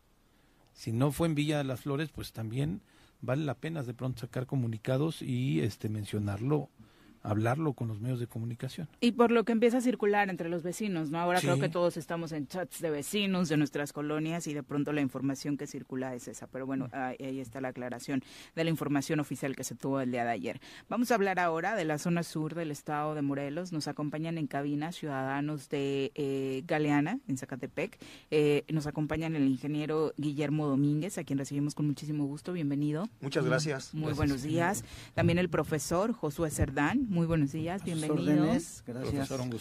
Y el licenciado Mauricio Domínguez, bienvenido. Muchas gracias. Muy buenos días. Eh, hay una problemática en torno a una adjudicación no oficial y al parecer no legal que se hizo la Guardia Nacional de algunos previos. ¿Nos cuentan el contexto? Sí, muchas gracias por ofrecernos la oportunidad de expresar nuestro problema y la situación que tenemos. Queremos hacer un poquito de historia, porque la historia tiene que ver para saber qué está pasando, qué ha sucedido y qué es lo que sigue. Quisiéramos señalar que allá en, en, Galeana, en el pueblo, desde hace 38 años,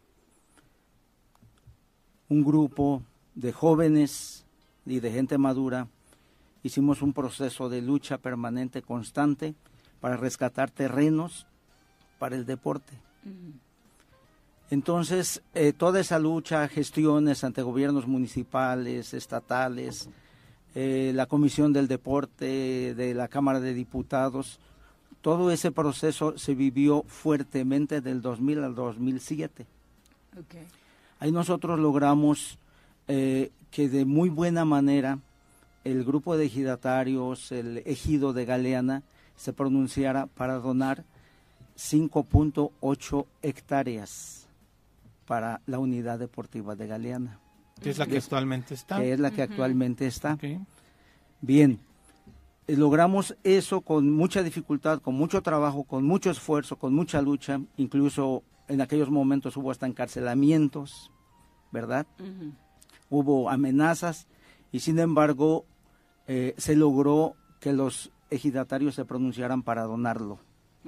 Eso es muy importante para nosotros porque esa parte de la historia es lo que nos tiene aquí. Por eso nuestra preocupación de que después de que se empezó a construir queda un espacio pendiente y ese espacio pendiente eh, la actual administración del ayuntamiento lo dona para la construcción de una guardia de un cuartel de guardia nacional. Ese espacio aproximadamente cuánta extensión? 2.2 hectáreas. La mitad del terreno original. Casi. ¿No se había utilizado porque no había un proyecto para ello? ¿Qué pensaban hacer con eso? Ahí se pensaba en... Eh, lo que pasa es que el, los destinos que son para e, ese terreno de las 5.8 hectáreas es para área verde, área deportiva, área educativa y área social. Entonces tenemos ya parte de lo deportivo, pero nos falta lo educativo. Ahí queremos escuelas. ¿Y cómo es que el ayuntamiento toma esta determinación? ¿Bajo qué argumento y con qué sustento legal? Eh, debieran de presentarlo, porque finalmente nosotros tenemos una demanda. ¿Verdad? O sea, lo van a presentar ante quien corresponda y ahí nos daremos cuenta de qué es. Sin embargo, aquí está el licenciado, en su momento él va a contestar esa pregunta. ¿Cuándo sucedió esto? ¿Cuándo se dan cuenta de que los en terrenos junio, A mediados de junio eh, nos dimos cuenta de que había máquinas trabajando y sin que hubiera una consulta a la población. Entonces, muy discretamente la máquina, un trascabo se estuvo trabajando, avanzó, avanzó y bueno, la gente empezó a preguntar y ya empezaron a salir los informes de que era para un cuartel. ¿Ya está operando el cuartel? Eh, está construida una tercera parte del terreno en este momento.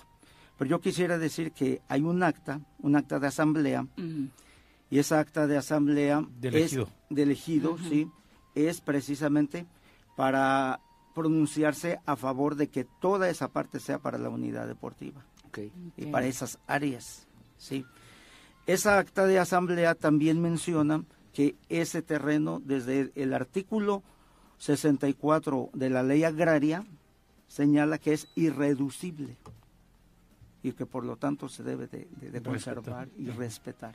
Ingeniero, ¿de qué forma está impactando esto a la sociedad Galeana? Bueno, de entrada comentar que este, yo soy un ex ayudante de la colonia Valle del Sol, donde está ubicado ese espacio, Y también señalar que, pues, que no estamos en contra del cuartel, como se ha señalado en algunos medios por parte de algunas autoridades.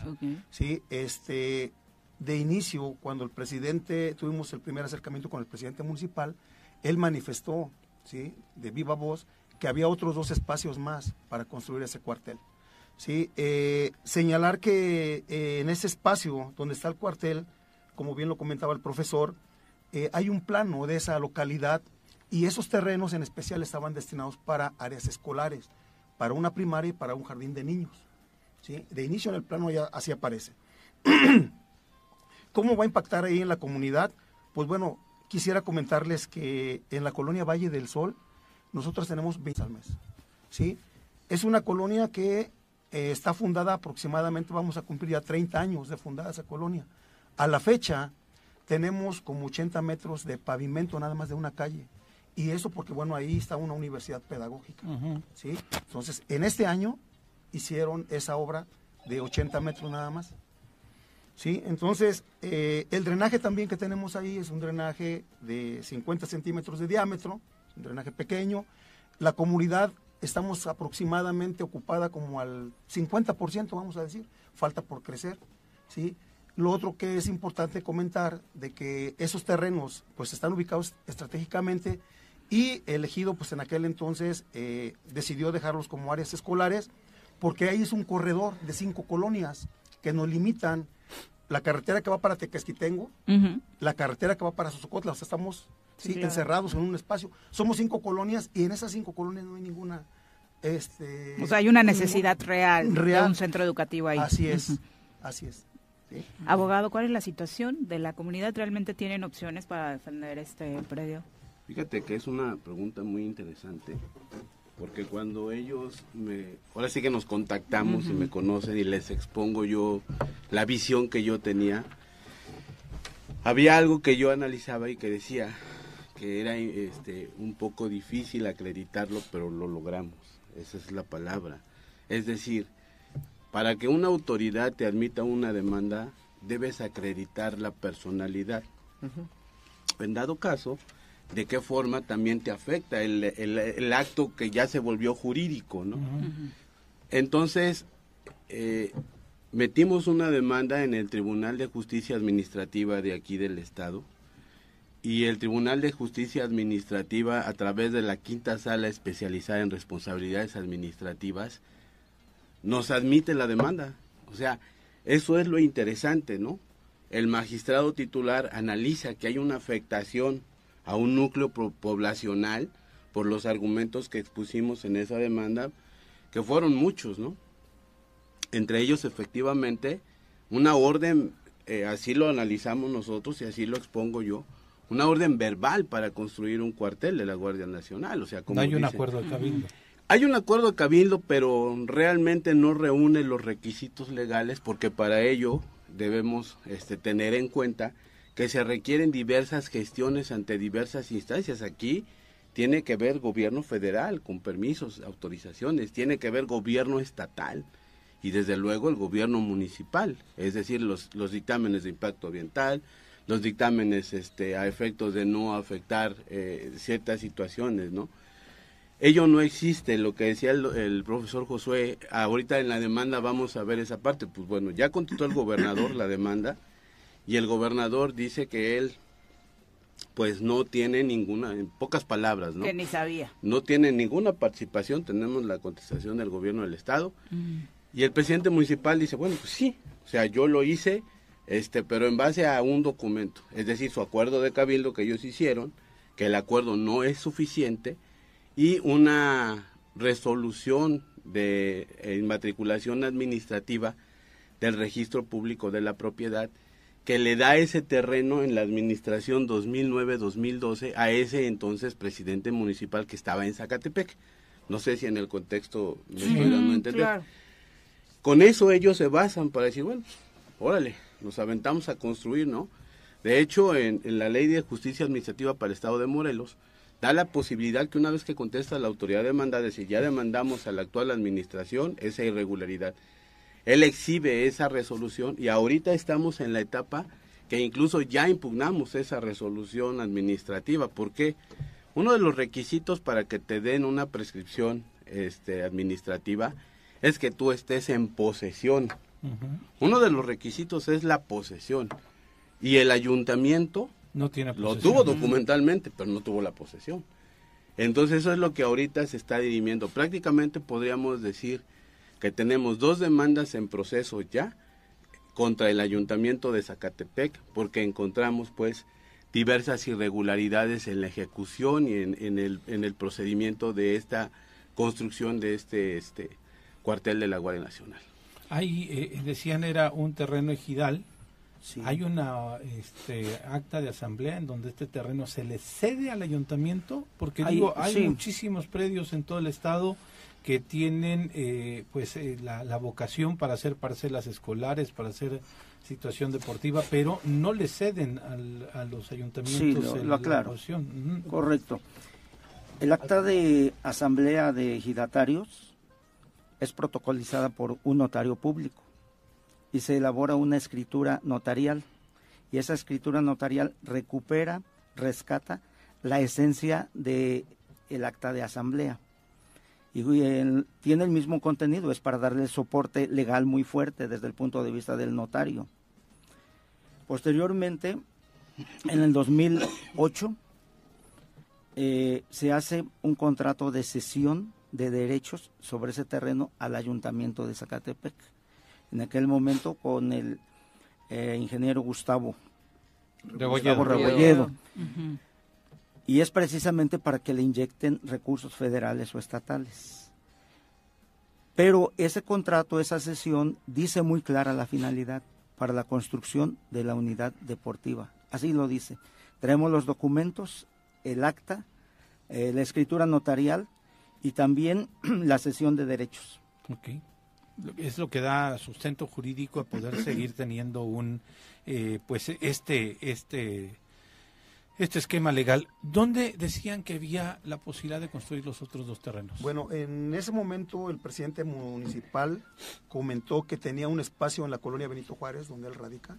Y también en que el... Es, que es en el límite con Tlaltizapán, en una carretera también bastante transitada y que está perfectamente comunicada. Y también mencionó el otro espacio el INIFAT, el INIFAT, el que está ahí en Zacatepec, también ahí enfrente también le tenían este... Que es prácticamente el centro de Zacatepec, bueno, Zacatepec es pequeño, pero este es prácticamente el centro. Y otra cosa que queríamos comentar también es de que, bueno, donde se pretende construir el cuartel, pues bueno, eh, comentar que a 10 minutos de ese espacio, en la parte de atrás del cerro, del cerro de Galeana, está la colonia de Los Cuates y ahí está un cuartel también de la Guardia Nacional. Ah, caray. Sí, ahí está, a 10 minutos. Luego también este comentar que a 45 minutos, pues en la comunidad también de los lagartos, sí, está lo que es lo de la Sedena. Sí. A 5 minutos tenemos eh, la base de la policía municipal. Entonces es un espacio que de verdad este, consideramos que no fue no sabemos cuál es la decisión qué estrategia se sigue para poder ubicar este espacio. Decías, no, estaban, no estamos en contra del el campamento, pero estoy leyendo algunos comentarios por parte del público, de gente de la comunidad, diciendo que incluso han tenido por ahí, dice Ali Robles, a la Guardia Nacional en esta zona les han ido a tirar cadáveres eh, y eso tampoco es como un, contexto en el que nos gustaría vivir. ¿no? Así es, definitivamente, este, bueno, sabemos que ahí en el, donde sucedió eso fue en el cuartel, de, el cuartel que está ahí en la colonia de los Cuates. ¿No? Y pues bueno, creo que ninguna, no es conveniente pues que un cuartel esté ubicado en el centro de una, de una área urbana, ¿no? Definitivamente. Y sobre el tema del centro educativo, ¿no tienen respuesta sobre alguno en la zona porque sigue siendo una necesidad? Este, bueno, a la fecha no ha habido respuesta porque ha faltado gestión. Creo que esos espacios realmente han estado abandonados, como lo ha manifestado el presidente municipal, y que fue una, uno de los motivos que él menciona para poder donar ese espacio. Pero creo que ha, faltado gestión por parte de las administraciones municipales para que esos espacios realmente se construya la tercera etapa de la unidad deportiva y los espacios educativos que estamos requiriendo, la primaria y el jardín de niños. Convertirle entonces, abogado, al público, ¿cuáles son los pasos que siguen? Ahorita darle trámite al proceso legal, no estamos este, ahorita iniciando la etapa del desahogo de pruebas. Vamos a desahogar pruebas en los siguientes días ya que los tribunales regresaron el día de ayer del periodo vacacional. Tenemos una audiencia el 15 de enero en donde vamos este vuelvo a reiterar, al desahogo de pruebas. Y bueno, esperar a que una vez que concluyan los procesos legales, el tribunal, bueno, la sala, la quinta sala, eh, emita su sentencia a efecto de que nos determinen, ¿no? Cuál es, ahora sí que es su decisión. Pero aún así, eh, digo, estos temas son, son interesantes porque aún así, una vez que la sala dictare su resolución, yo les he explicado aquí a los vecinos, pues que todavía tenemos la instancia de recursos de revisión, amparo, todavía le falta esto por, por concluir. Exactamente, entonces, pues nosotros confiamos, ¿no? En que se aplique la norma, como dicen los vecinos. No estamos en contra, porque yo también les dije, ¿no? O sea, no es pelearnos, ¿no? Sino simple y sencillamente en donde no son escuchados ellos o en donde en su momento la autoridad reacciona en una, en un afán de decir, bueno, pues yo lo hago porque lo hago, ¿no? Y, y, ellos no fueron escuchados o no fueron atendidos, pues bueno, ahí están los tribunales, ¿no? Que es en la pelea actual en la que estamos y esperemos pues que se imparta justicia y en, en, en dado momento pues con las documentales que hay en los expedientes pues la sala nos dé la razón, desde luego, ¿no? Porque el expediente que ellos tienen conformado con las constancias que comenta el profesor Josué, pues es una realidad, ahí está, ¿no? Se donó esa parcela para efectos de construir áreas deportivas o áreas educativas y el ayuntamiento varió ese, ese, ese destino y ahora está construyéndose la base de la Guardia Nacional. Al admitir el juicio no queda suspendida la obra. Eh, es ¿Podría ser una causa? Es interesante porque desde luego su servidor en la demanda inicial solicité la suspensión del acto. Sin embargo, la sala nos contesta que de acuerdo al artículo primero de la ley de la Guardia Nacional, como es, una, es un acto de interés público, no, no opera en este momento la suspensión porque bueno, se entiende que como que los ahorita y más en este gobierno, ¿no? Lo que es la Guardia Nacional y las cuestiones de, la milicia, pues son preferentes. Entonces la sala nos contesta eso. Ello no quiere decir que en dado momento durante el proceso del juicio todavía, pues eh, si hubiere una situación en donde hubiere un riesgo, el tribunal efectivamente pues, se pronuncie por otorgarla, ¿no? La suspensión está solicitada. Ahorita nos dijeron el artículo primero nos señala esto, vamos a dejarlo así, pero vamos a resolver. Perfecto. ¿Qué mensaje le deja como vecino de la zona a quien nos escucha? Bueno, eh, sobre todo teníamos la necesidad de, informar a nuestra gente, a toda la gente de la región sur, porque mucha gente no lo sabía. Los medios, algunos medios han estado cerrados a, informar sobre esto. Mm. Agradecemos muchísimo a ustedes y que estén atentos para el proceso, porque creemos que tenemos la razón. Perfecto, pues muchas gracias por acompañarnos y están los micrófonos abiertos, por supuesto, para la información que quieran compartir. Muchas, gracias. Muchas gracias a la gente galeana de Zacatepec que estuvo al pendiente de la transmisión, también emitiendo sus comentarios. Volvemos. Bueno, bueno, bueno, bueno, ¿quién habla? El Choro Matutino, buenos días. Contáctanos, dinos tus comentarios, opiniones, saludos o el choro que nos quieras echar. Márcanos a cabina 311 6050.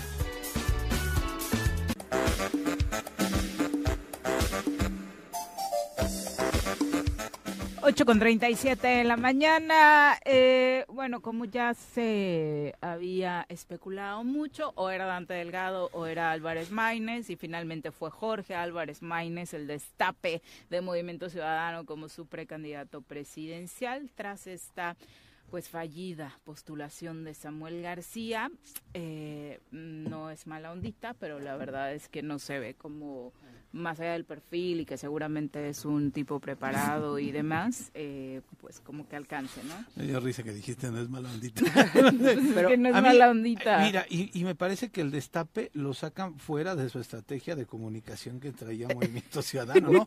bueno, echándose una, carta blanca. y un tequilita. Está bien, yo lo vi. A mí o sea, y además para empezar lo, lo, destapa, lo destapa este Samuel. no, lo, no, lo destapa Dante o o, o, sea, lo está para Samuel. Pero mira, reflexionando un poco en torno a Movimiento Ciudadano, a mí me llamó la atención eh, la, la campaña que se dio en torno a Samuel, porque hay algo que sí sabe bien. Ya te estaba convenciendo. No, sabe que no es santo de mi devoción. Sí, claro. Pero deja tú a mí. Yo cada vez detectaba más personas en la calle, jóvenes, bueno, de todas las edades, ¿eh? en mi caso sí, sí, diciendo que iban a votar por Samuel. O sea, que no estaban eh, ni con Claudia ni con Xochitl. A mí sí me llamó la atención. Y en el fondo, debo decir que no me, me, dio tristeza cuando no lo cuando lo cuando él decide no competir no por otra cosa, sino porque me hubiera gustado ver la campaña que iban a generar, cómo venía. Yo creo que Viri lo dice muy bien. Samuel, Jorge Álvarez Maínez no es Samuel. No, no tiene. Ni tiene a Mariana. entonces, no es igual, por más que ellos se conviertan en sus coordinadores de campaña, no es lo mismo. Y, y creo que nos perdimos de una de una campaña que hubiera sido interesante en términos de mercadotecnia política, porque creo que es el gran fuerte de ellos. Y sí, sí no dejó de, de, de, sí no dejé de decir, híjoles, sí necesitábamos eh, un personaje así dentro de este esquema entre que no pareciera que solo es Xochitl, este, Claudia, un tercero que llegara y dijera, a ver, espérense, ahí les va el fosfosfosfo, ahí les va mm, eh, dos, tres temas, su discurso de arranque me gustó. Por eso digo que ya me estaba convenciendo, Viri. Sí, yo me di cuenta de, que tus ¿eh? comentarios ya no eran de tanta animadversión como al inicio, cuando empezó a surgir la figura de Samuel como candidato a gobernador. La opción de Samuel iba a despresurizar esta polarización que tenemos en nuestro país en la, en la política. Es decir, de esta retórica que desde el presidente incluso lo ha dicho, ¿no? Y la misma oposición lo ha comentado, que solamente hay dos vías. Entonces, para quienes no estamos o no están, para que este, no es, pero los que no estamos en la lógica de que nada más hay solamente dos vías, sí va a ser una opción fresca, insisto, para darnos una posibilidad de, yo no quiero el pleito de Xochitl ni quiero el pleito de Claudia ni quiero el pleito del presidente con los otros, ta, ta, ta, y entonces nos íbamos a poder ir allá, que ayer ya me hacían candidato del Movimiento Ciudadano, no, por cierto. Pero a mí me gusta cómo lo anuncian ayer. A mí, también me gustó. Sí, el anuncio estuvo bueno. De la carta blanca, ¿no? El tequilita, el brindar, el brindar eh, solamente digo que creo que la carnita asada. del esquema de comunicación que traían de la expectativa donde Dante sale con la gabardina, el, el, el Yagui cuando regresa y se avienta este remix de la rola, o sea, creo que no estaba en ese esquema, porque además Dante sale hasta muy tarde a, a reconocer, ¿no? Este, ese, este, que, que es este el candidato, pero sí yo también creo que no tiene todo el, punch que tiene. No, no, es una tristeza, es una lástima. Ahí yo seguiré o sea, vamos, el tema que, que pasó en, en, Nuevo León con, con, el bloqueo de los diputados del PRI, del PAN, eh, a mí sí me, no deja de llamarme la atención por una razón porque yo sí creo que vieron y detectaron un, crecimiento. Y hay otro tema que a mí no deja de, no, no, me, no, no, no pasa desapercibido, y es esta campaña permanente, hasta, hasta um, insidiosa, de Alito y el PRI en contra de Movimiento Ciudadano. Yo creo que el PRI está en peligro de no, yo no creo que desaparezca, como mucha gente lo ha dicho, no, no en este momento, pero sí de pasar a la cuarta fuerza política y que MC los rebase.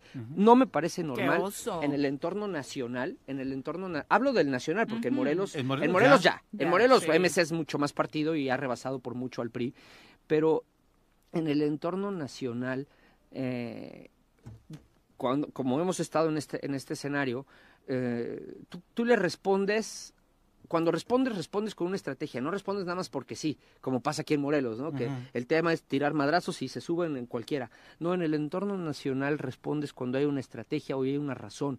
Y el tema de la, de la, de la incidencia del PRI contra MC me, me llama la atención. Y luego lo que, la obsesión de Alito en torno a lo que sucede en Nuevo León eh, y, de, y de frenar a Samuel para su campaña, sí creo que era el preámbulo de mandar al PRI por primera vez en su historia al cuarto lugar nacional. Y me parece que eso es lo que, lo que trataron de salvar con, con esta con esta situación. Sí, en política no debates con cualquiera, ¿no? En política nacional. Aquí en el Estado se, se, dan todos contra... Aquí es toda la cochería, ¿no? Todos contra todos y, y contestas por contestar y por llamar la atención, ¿no? Pero o, hay dirigentes rijosos y peleoneros y pandilleritos que se suben a todas, ¿no? Aquí a, a nivel nacional no ahí sí hay estrategias, ahí sí hay un porqué, incluso de una, de una dirigencia como la de Alito, ¿no? Entonces, yo creo que lo que había detrás, y, y, de nadie es eh, nuevo, que yo le tengo un gran cariño al Movimiento Ciudadano, e independientemente de, de, de, si, me interesaría militar en él o no, la verdad es que no, pero sí le tengo cariño porque me gusta la forma en la que transmiten sus, sus mensajes, ¿no? Entonces sí creo que ahí había algo más. Seguramente, ya, ya lo descubriremos. Son las 8 con 43. Vamos ahora a saludar con muchísimo gusto a Gerardo Valencia. 500 del súper, 200 del agua, 350 de teléfono, 400 del gas, la colegiatura de los niños y falta el pago de las tarjetas. ¿Y ahora quién podrá ayudarme? ¡Yo! ¿El Chapulín Colorado? Defendiendo tu economía, los mejores tips y asesorías.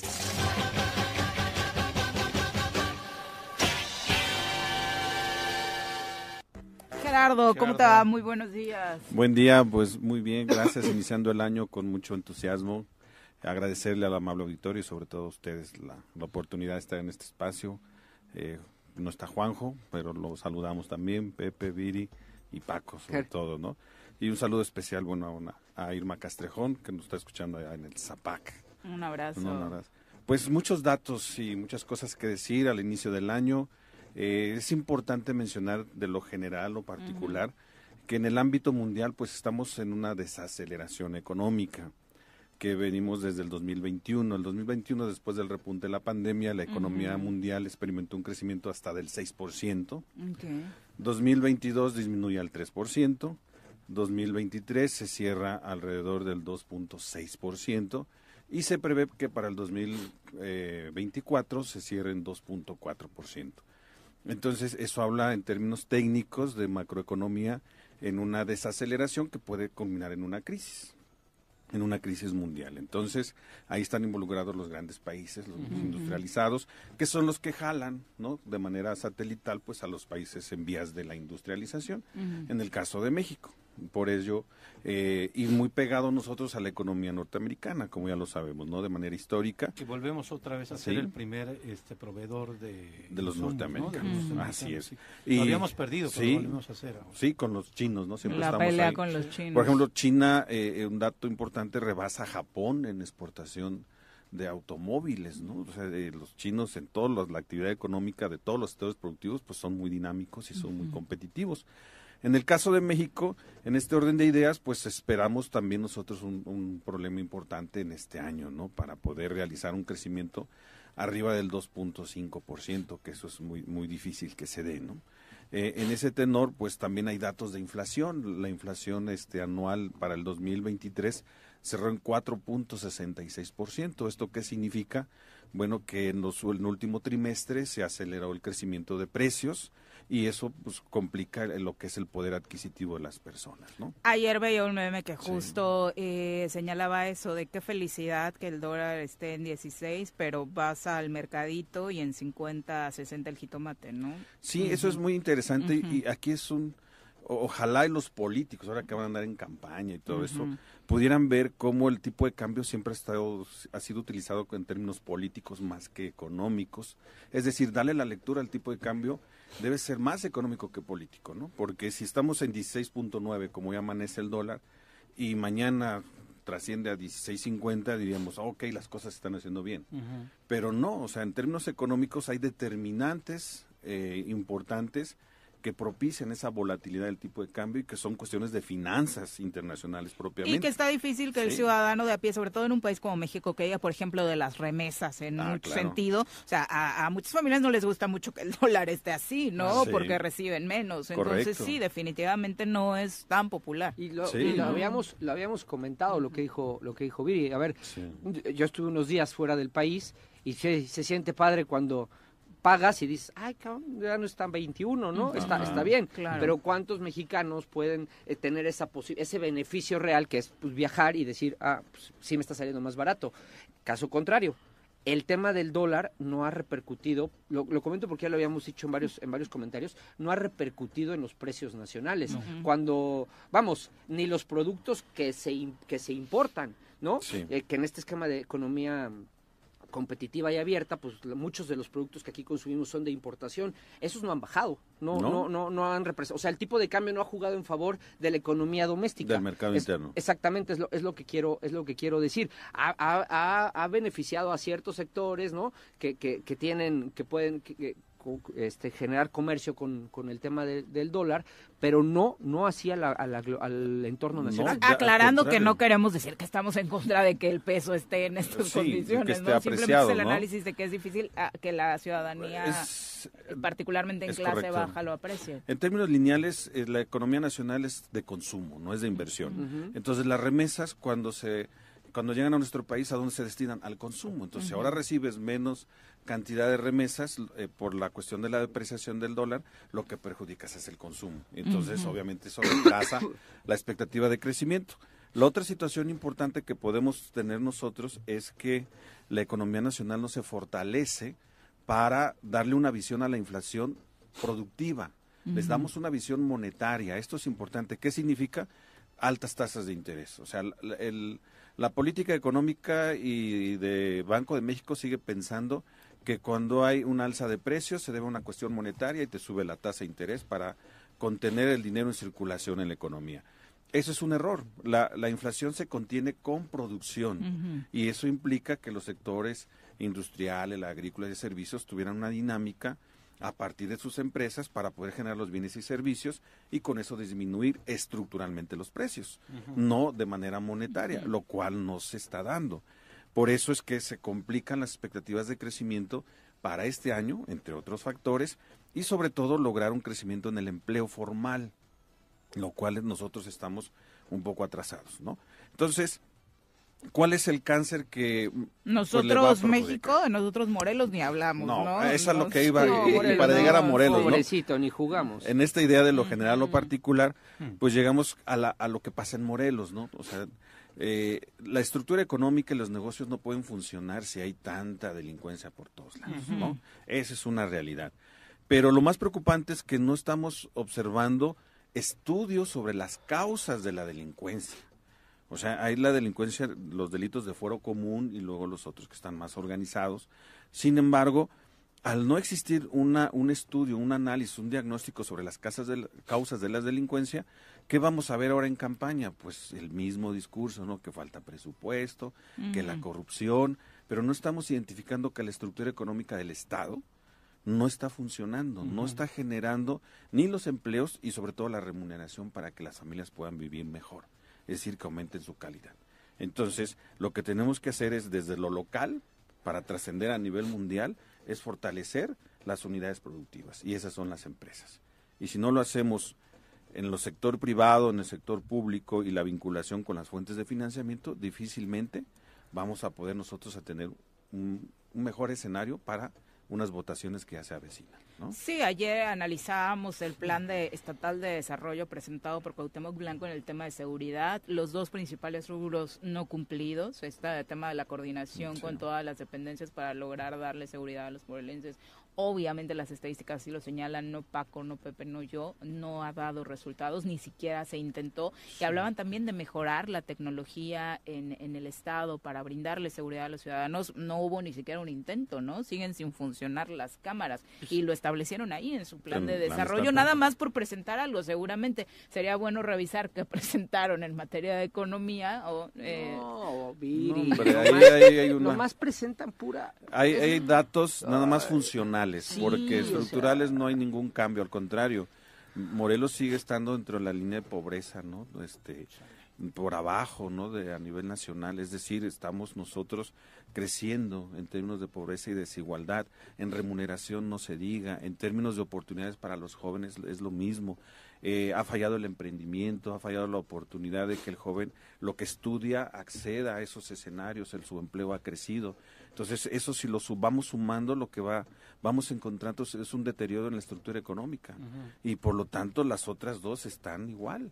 Es decir, lo político y lo jurídico no va a mejorar si no funciona las políticas para poder incentivar el crecimiento económico en los sectores y sobre todo en el campo.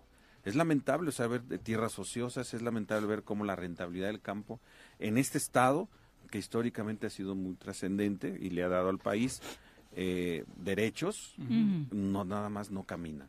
Entonces sigue siendo heterogéneo, por el campo no crece, el servicio es más o menos, y lo industrial pues no, no avanza y no logra impulsar el crecimiento del, del Estado. ¿no? bueno, pero además, a ver, hay, digamos que habría dos facetas. Una, para detonar, uno el tema de la inversión privada, atraerla, poder detonar eh, factores de la economía que, te generen empleo, que te generen producción, economía, etcétera. No hay. Pero por otro lado, el gobierno es un detonante de economías. ¿Por qué? Porque tiene, maneja 36 mil, 37 mil millones de pesos anuales y con ese dinero puede detonar detonar em, la producción privada en otros ámbitos, ¿no? Eh, tampoco. Tampoco. Tampoco. No, pues no hay nada. No, o sea, no hacen... La inversión pública es cero. Cero. No hacen ni una ni otra. O sea, estamos eh, volviendo al tema de, quien dice que eh, cuando estuvimos no hicimos, o, lo que nos han dicho en el programa hoy, Pepe, el tema está en que hoy no tienes ni una ni la otra. Antes había mucha inversión privada, perdón, pública, porque eh, traían mucho dinero de, de, de, las arcas nacionales, de la, del gobierno federal, para que se invirtiera y se detonaban economías. Ah, también en otro momento se buscó abrir muchos canales de inversión privada en, en Morelos. Yo fui a giras en donde se trató de traer gas natural, Iberdrola, vía Iberdrola, que Juan Girola quiere nada, pero bueno, estuvimos ahí. Se trataron de traer este en España, en Almería, ¿cómo se llaman estos los? Ay, los invernaderos eh, para, para, para, para detonar la, la mediante tecnología del campo, ¿no? Muchas cosas. Y mejoró la inversión privada. Este sexenio, nada. Nada, ¿no? Nada. Mira, ya, ya encontré uno, uno de los temas que proponen en su plan de desarrollo. Dice eh, generar empleo temporal en comunidades como plan emergente para satisfacer necesidades de alimentación. ¿Cómo? Apoyo a jóvenes estudiantes y no estudiantes con becas. Programa de empleo temporal en comunidades eh, relacionadas con la, eh, estigmatizadas con pobreza extrema y programas de convivencia, deportes y cultura en las mismas. Ay, qué bonito. Ninguno tampoco, ¿no? O sea, este tema del no empleo y las becas. Mira, las becas van a decir que las trajeron vía Jóvenes Construyendo el Futuro, que es un programa federal. empleo temporal es un programa de añísimos, no sé si siga vigente, que tenía, por ejemplo, SCT, en donde sí te contrataban a, muchas personas, por ejemplo, para hasta para limpiar las autopistas, ¿no? ¿no? Te van a decir que si lo hacen, que sí lo hicieron. y luego te dicen planes de convivencia social y deportiva, no sé qué. Ay, ¿de dónde chingados? Pues hay que hacer, hay que hacer una, una canchita primero, ¿no? Sí. Es, es preocupante el, la infraestructura para poder detonar el empleo y sobre todo el crecimiento económico en el Estado. Ojalá tengamos en lo sucesivo, desde lo local y a nivel estatal, propuestas reales que de acuerdo que emanen de diagnósticos reales para que podamos detonar el campo, los servicios y la industria. Hasta generar empleo temporal para migrantes, habla aquí en uno de los puntos. De los es ¿Cómo dice? Generar empleo temporal para migrantes. Fíjate, otro, ese es un programa del Servicio Nacional del Empleo, ahí lo sé. Te van a decir, ya lo cumplimos. Servicio Nacional del Empleo lleva mucho migración a Canadá y te inscribes en un programa, ¿no? Pero vuelvo a lo mismo es un programa, federal. Pues entonces van a decir que cumplieron todo. Claro, si son mañosísimos, te van a decir, no, miren, ¿cuántos, cuántos migrantes llevamos a Canadá? Ajá, se viene haciendo desde hace años vía el Servicio Nacional del Empleo. Ay, mira, esta está ternurita. Otra línea de acción es realizar ferias del empleo presenciales y virtuales de acuerdo con la situación de cada municipio. También lo hace el Servicio Nacional del Empleo y lo hacen a cada rato. Mm. Claro, es fácil generar esa infraestructura porque viene ya desde hace años. Ya nada más les hablas a los contratadores, a los empresarios, le pones una convocatoria y se hace. es regalado. en el Coruco Díaz éramos sede de esas series. Lo hace el Servicio Nacional. Mm. Otra vez con temas Servicio Nacional del empleo. Privilegiar el gasto público para la ejecución de programas y acciones encaminados a promover el empleo pleno y productivo en el Estado. Está bien bonito, redactado, está súper, súper cool, pero bueno. Eh, muchas gracias, Gerardo. No, sí, claro, pero la simulación va a estar buena cuando les toque decir que cumplieron con estos objetivos y esperemos que sigan mejorando las cosas. Por supuesto, muy buenos días. ya nos vamos, Paco, muchas gracias por acompañarnos. Gracias a ti, Miri, Pepe. Rapidísimo nada más, el eh, fiscal anticorrupción quedó ratificado en su cargo hasta mm. el 16 de agosto de 2025. Fue un acuerdo que apareció en el periódico oficial Tierra y Libertad el pasado 3 de enero, en donde eh, eh, a partir de este acuerdo desde la Fiscalía del Estado de Morelos, ya ven que había renunciado, regresó al cargo, estaba todavía la disputa de licencia definitiva ¿no? y demás. No, queda ya ratificado y publicado en el periódico Tierra y Libertad hasta el 16 de agosto del 2025. Ay, y nada más Jorge Armando Arroyo dice, Paco Santillán, ¿en serio te parece más interesante que presenten unos tenis antes que un, programa de trabajo? No inventes. A ver. Trae sus tenis, no, no, son fosfos. No, sí me parece interesante y lo vuelvo a decir en términos de de mercado. Lo dije y lo subrayé, mercadotecnia política. Y la verdad es que no he escuchado todavía de ningún candidato un programa serio. O sea, no es solo de los tenis fosfo, que a mí dije mercadotecnia política, pero ninguna de las candidatas ha presentado un programa. Te aviso, Jorge Armando, cuando llegue acá con sus tenis, naranjas, te avisamos. No, ya no me interesa militar ahí. Gracias por acompañarnos. Los esperamos mañana en punto de las 7. ¡Se acabó! Pues así es esto. Esta fue la revista informativa más importante del centro del país. El Choro Matutino. Por lo pronto, el Choro Matutino. A bailar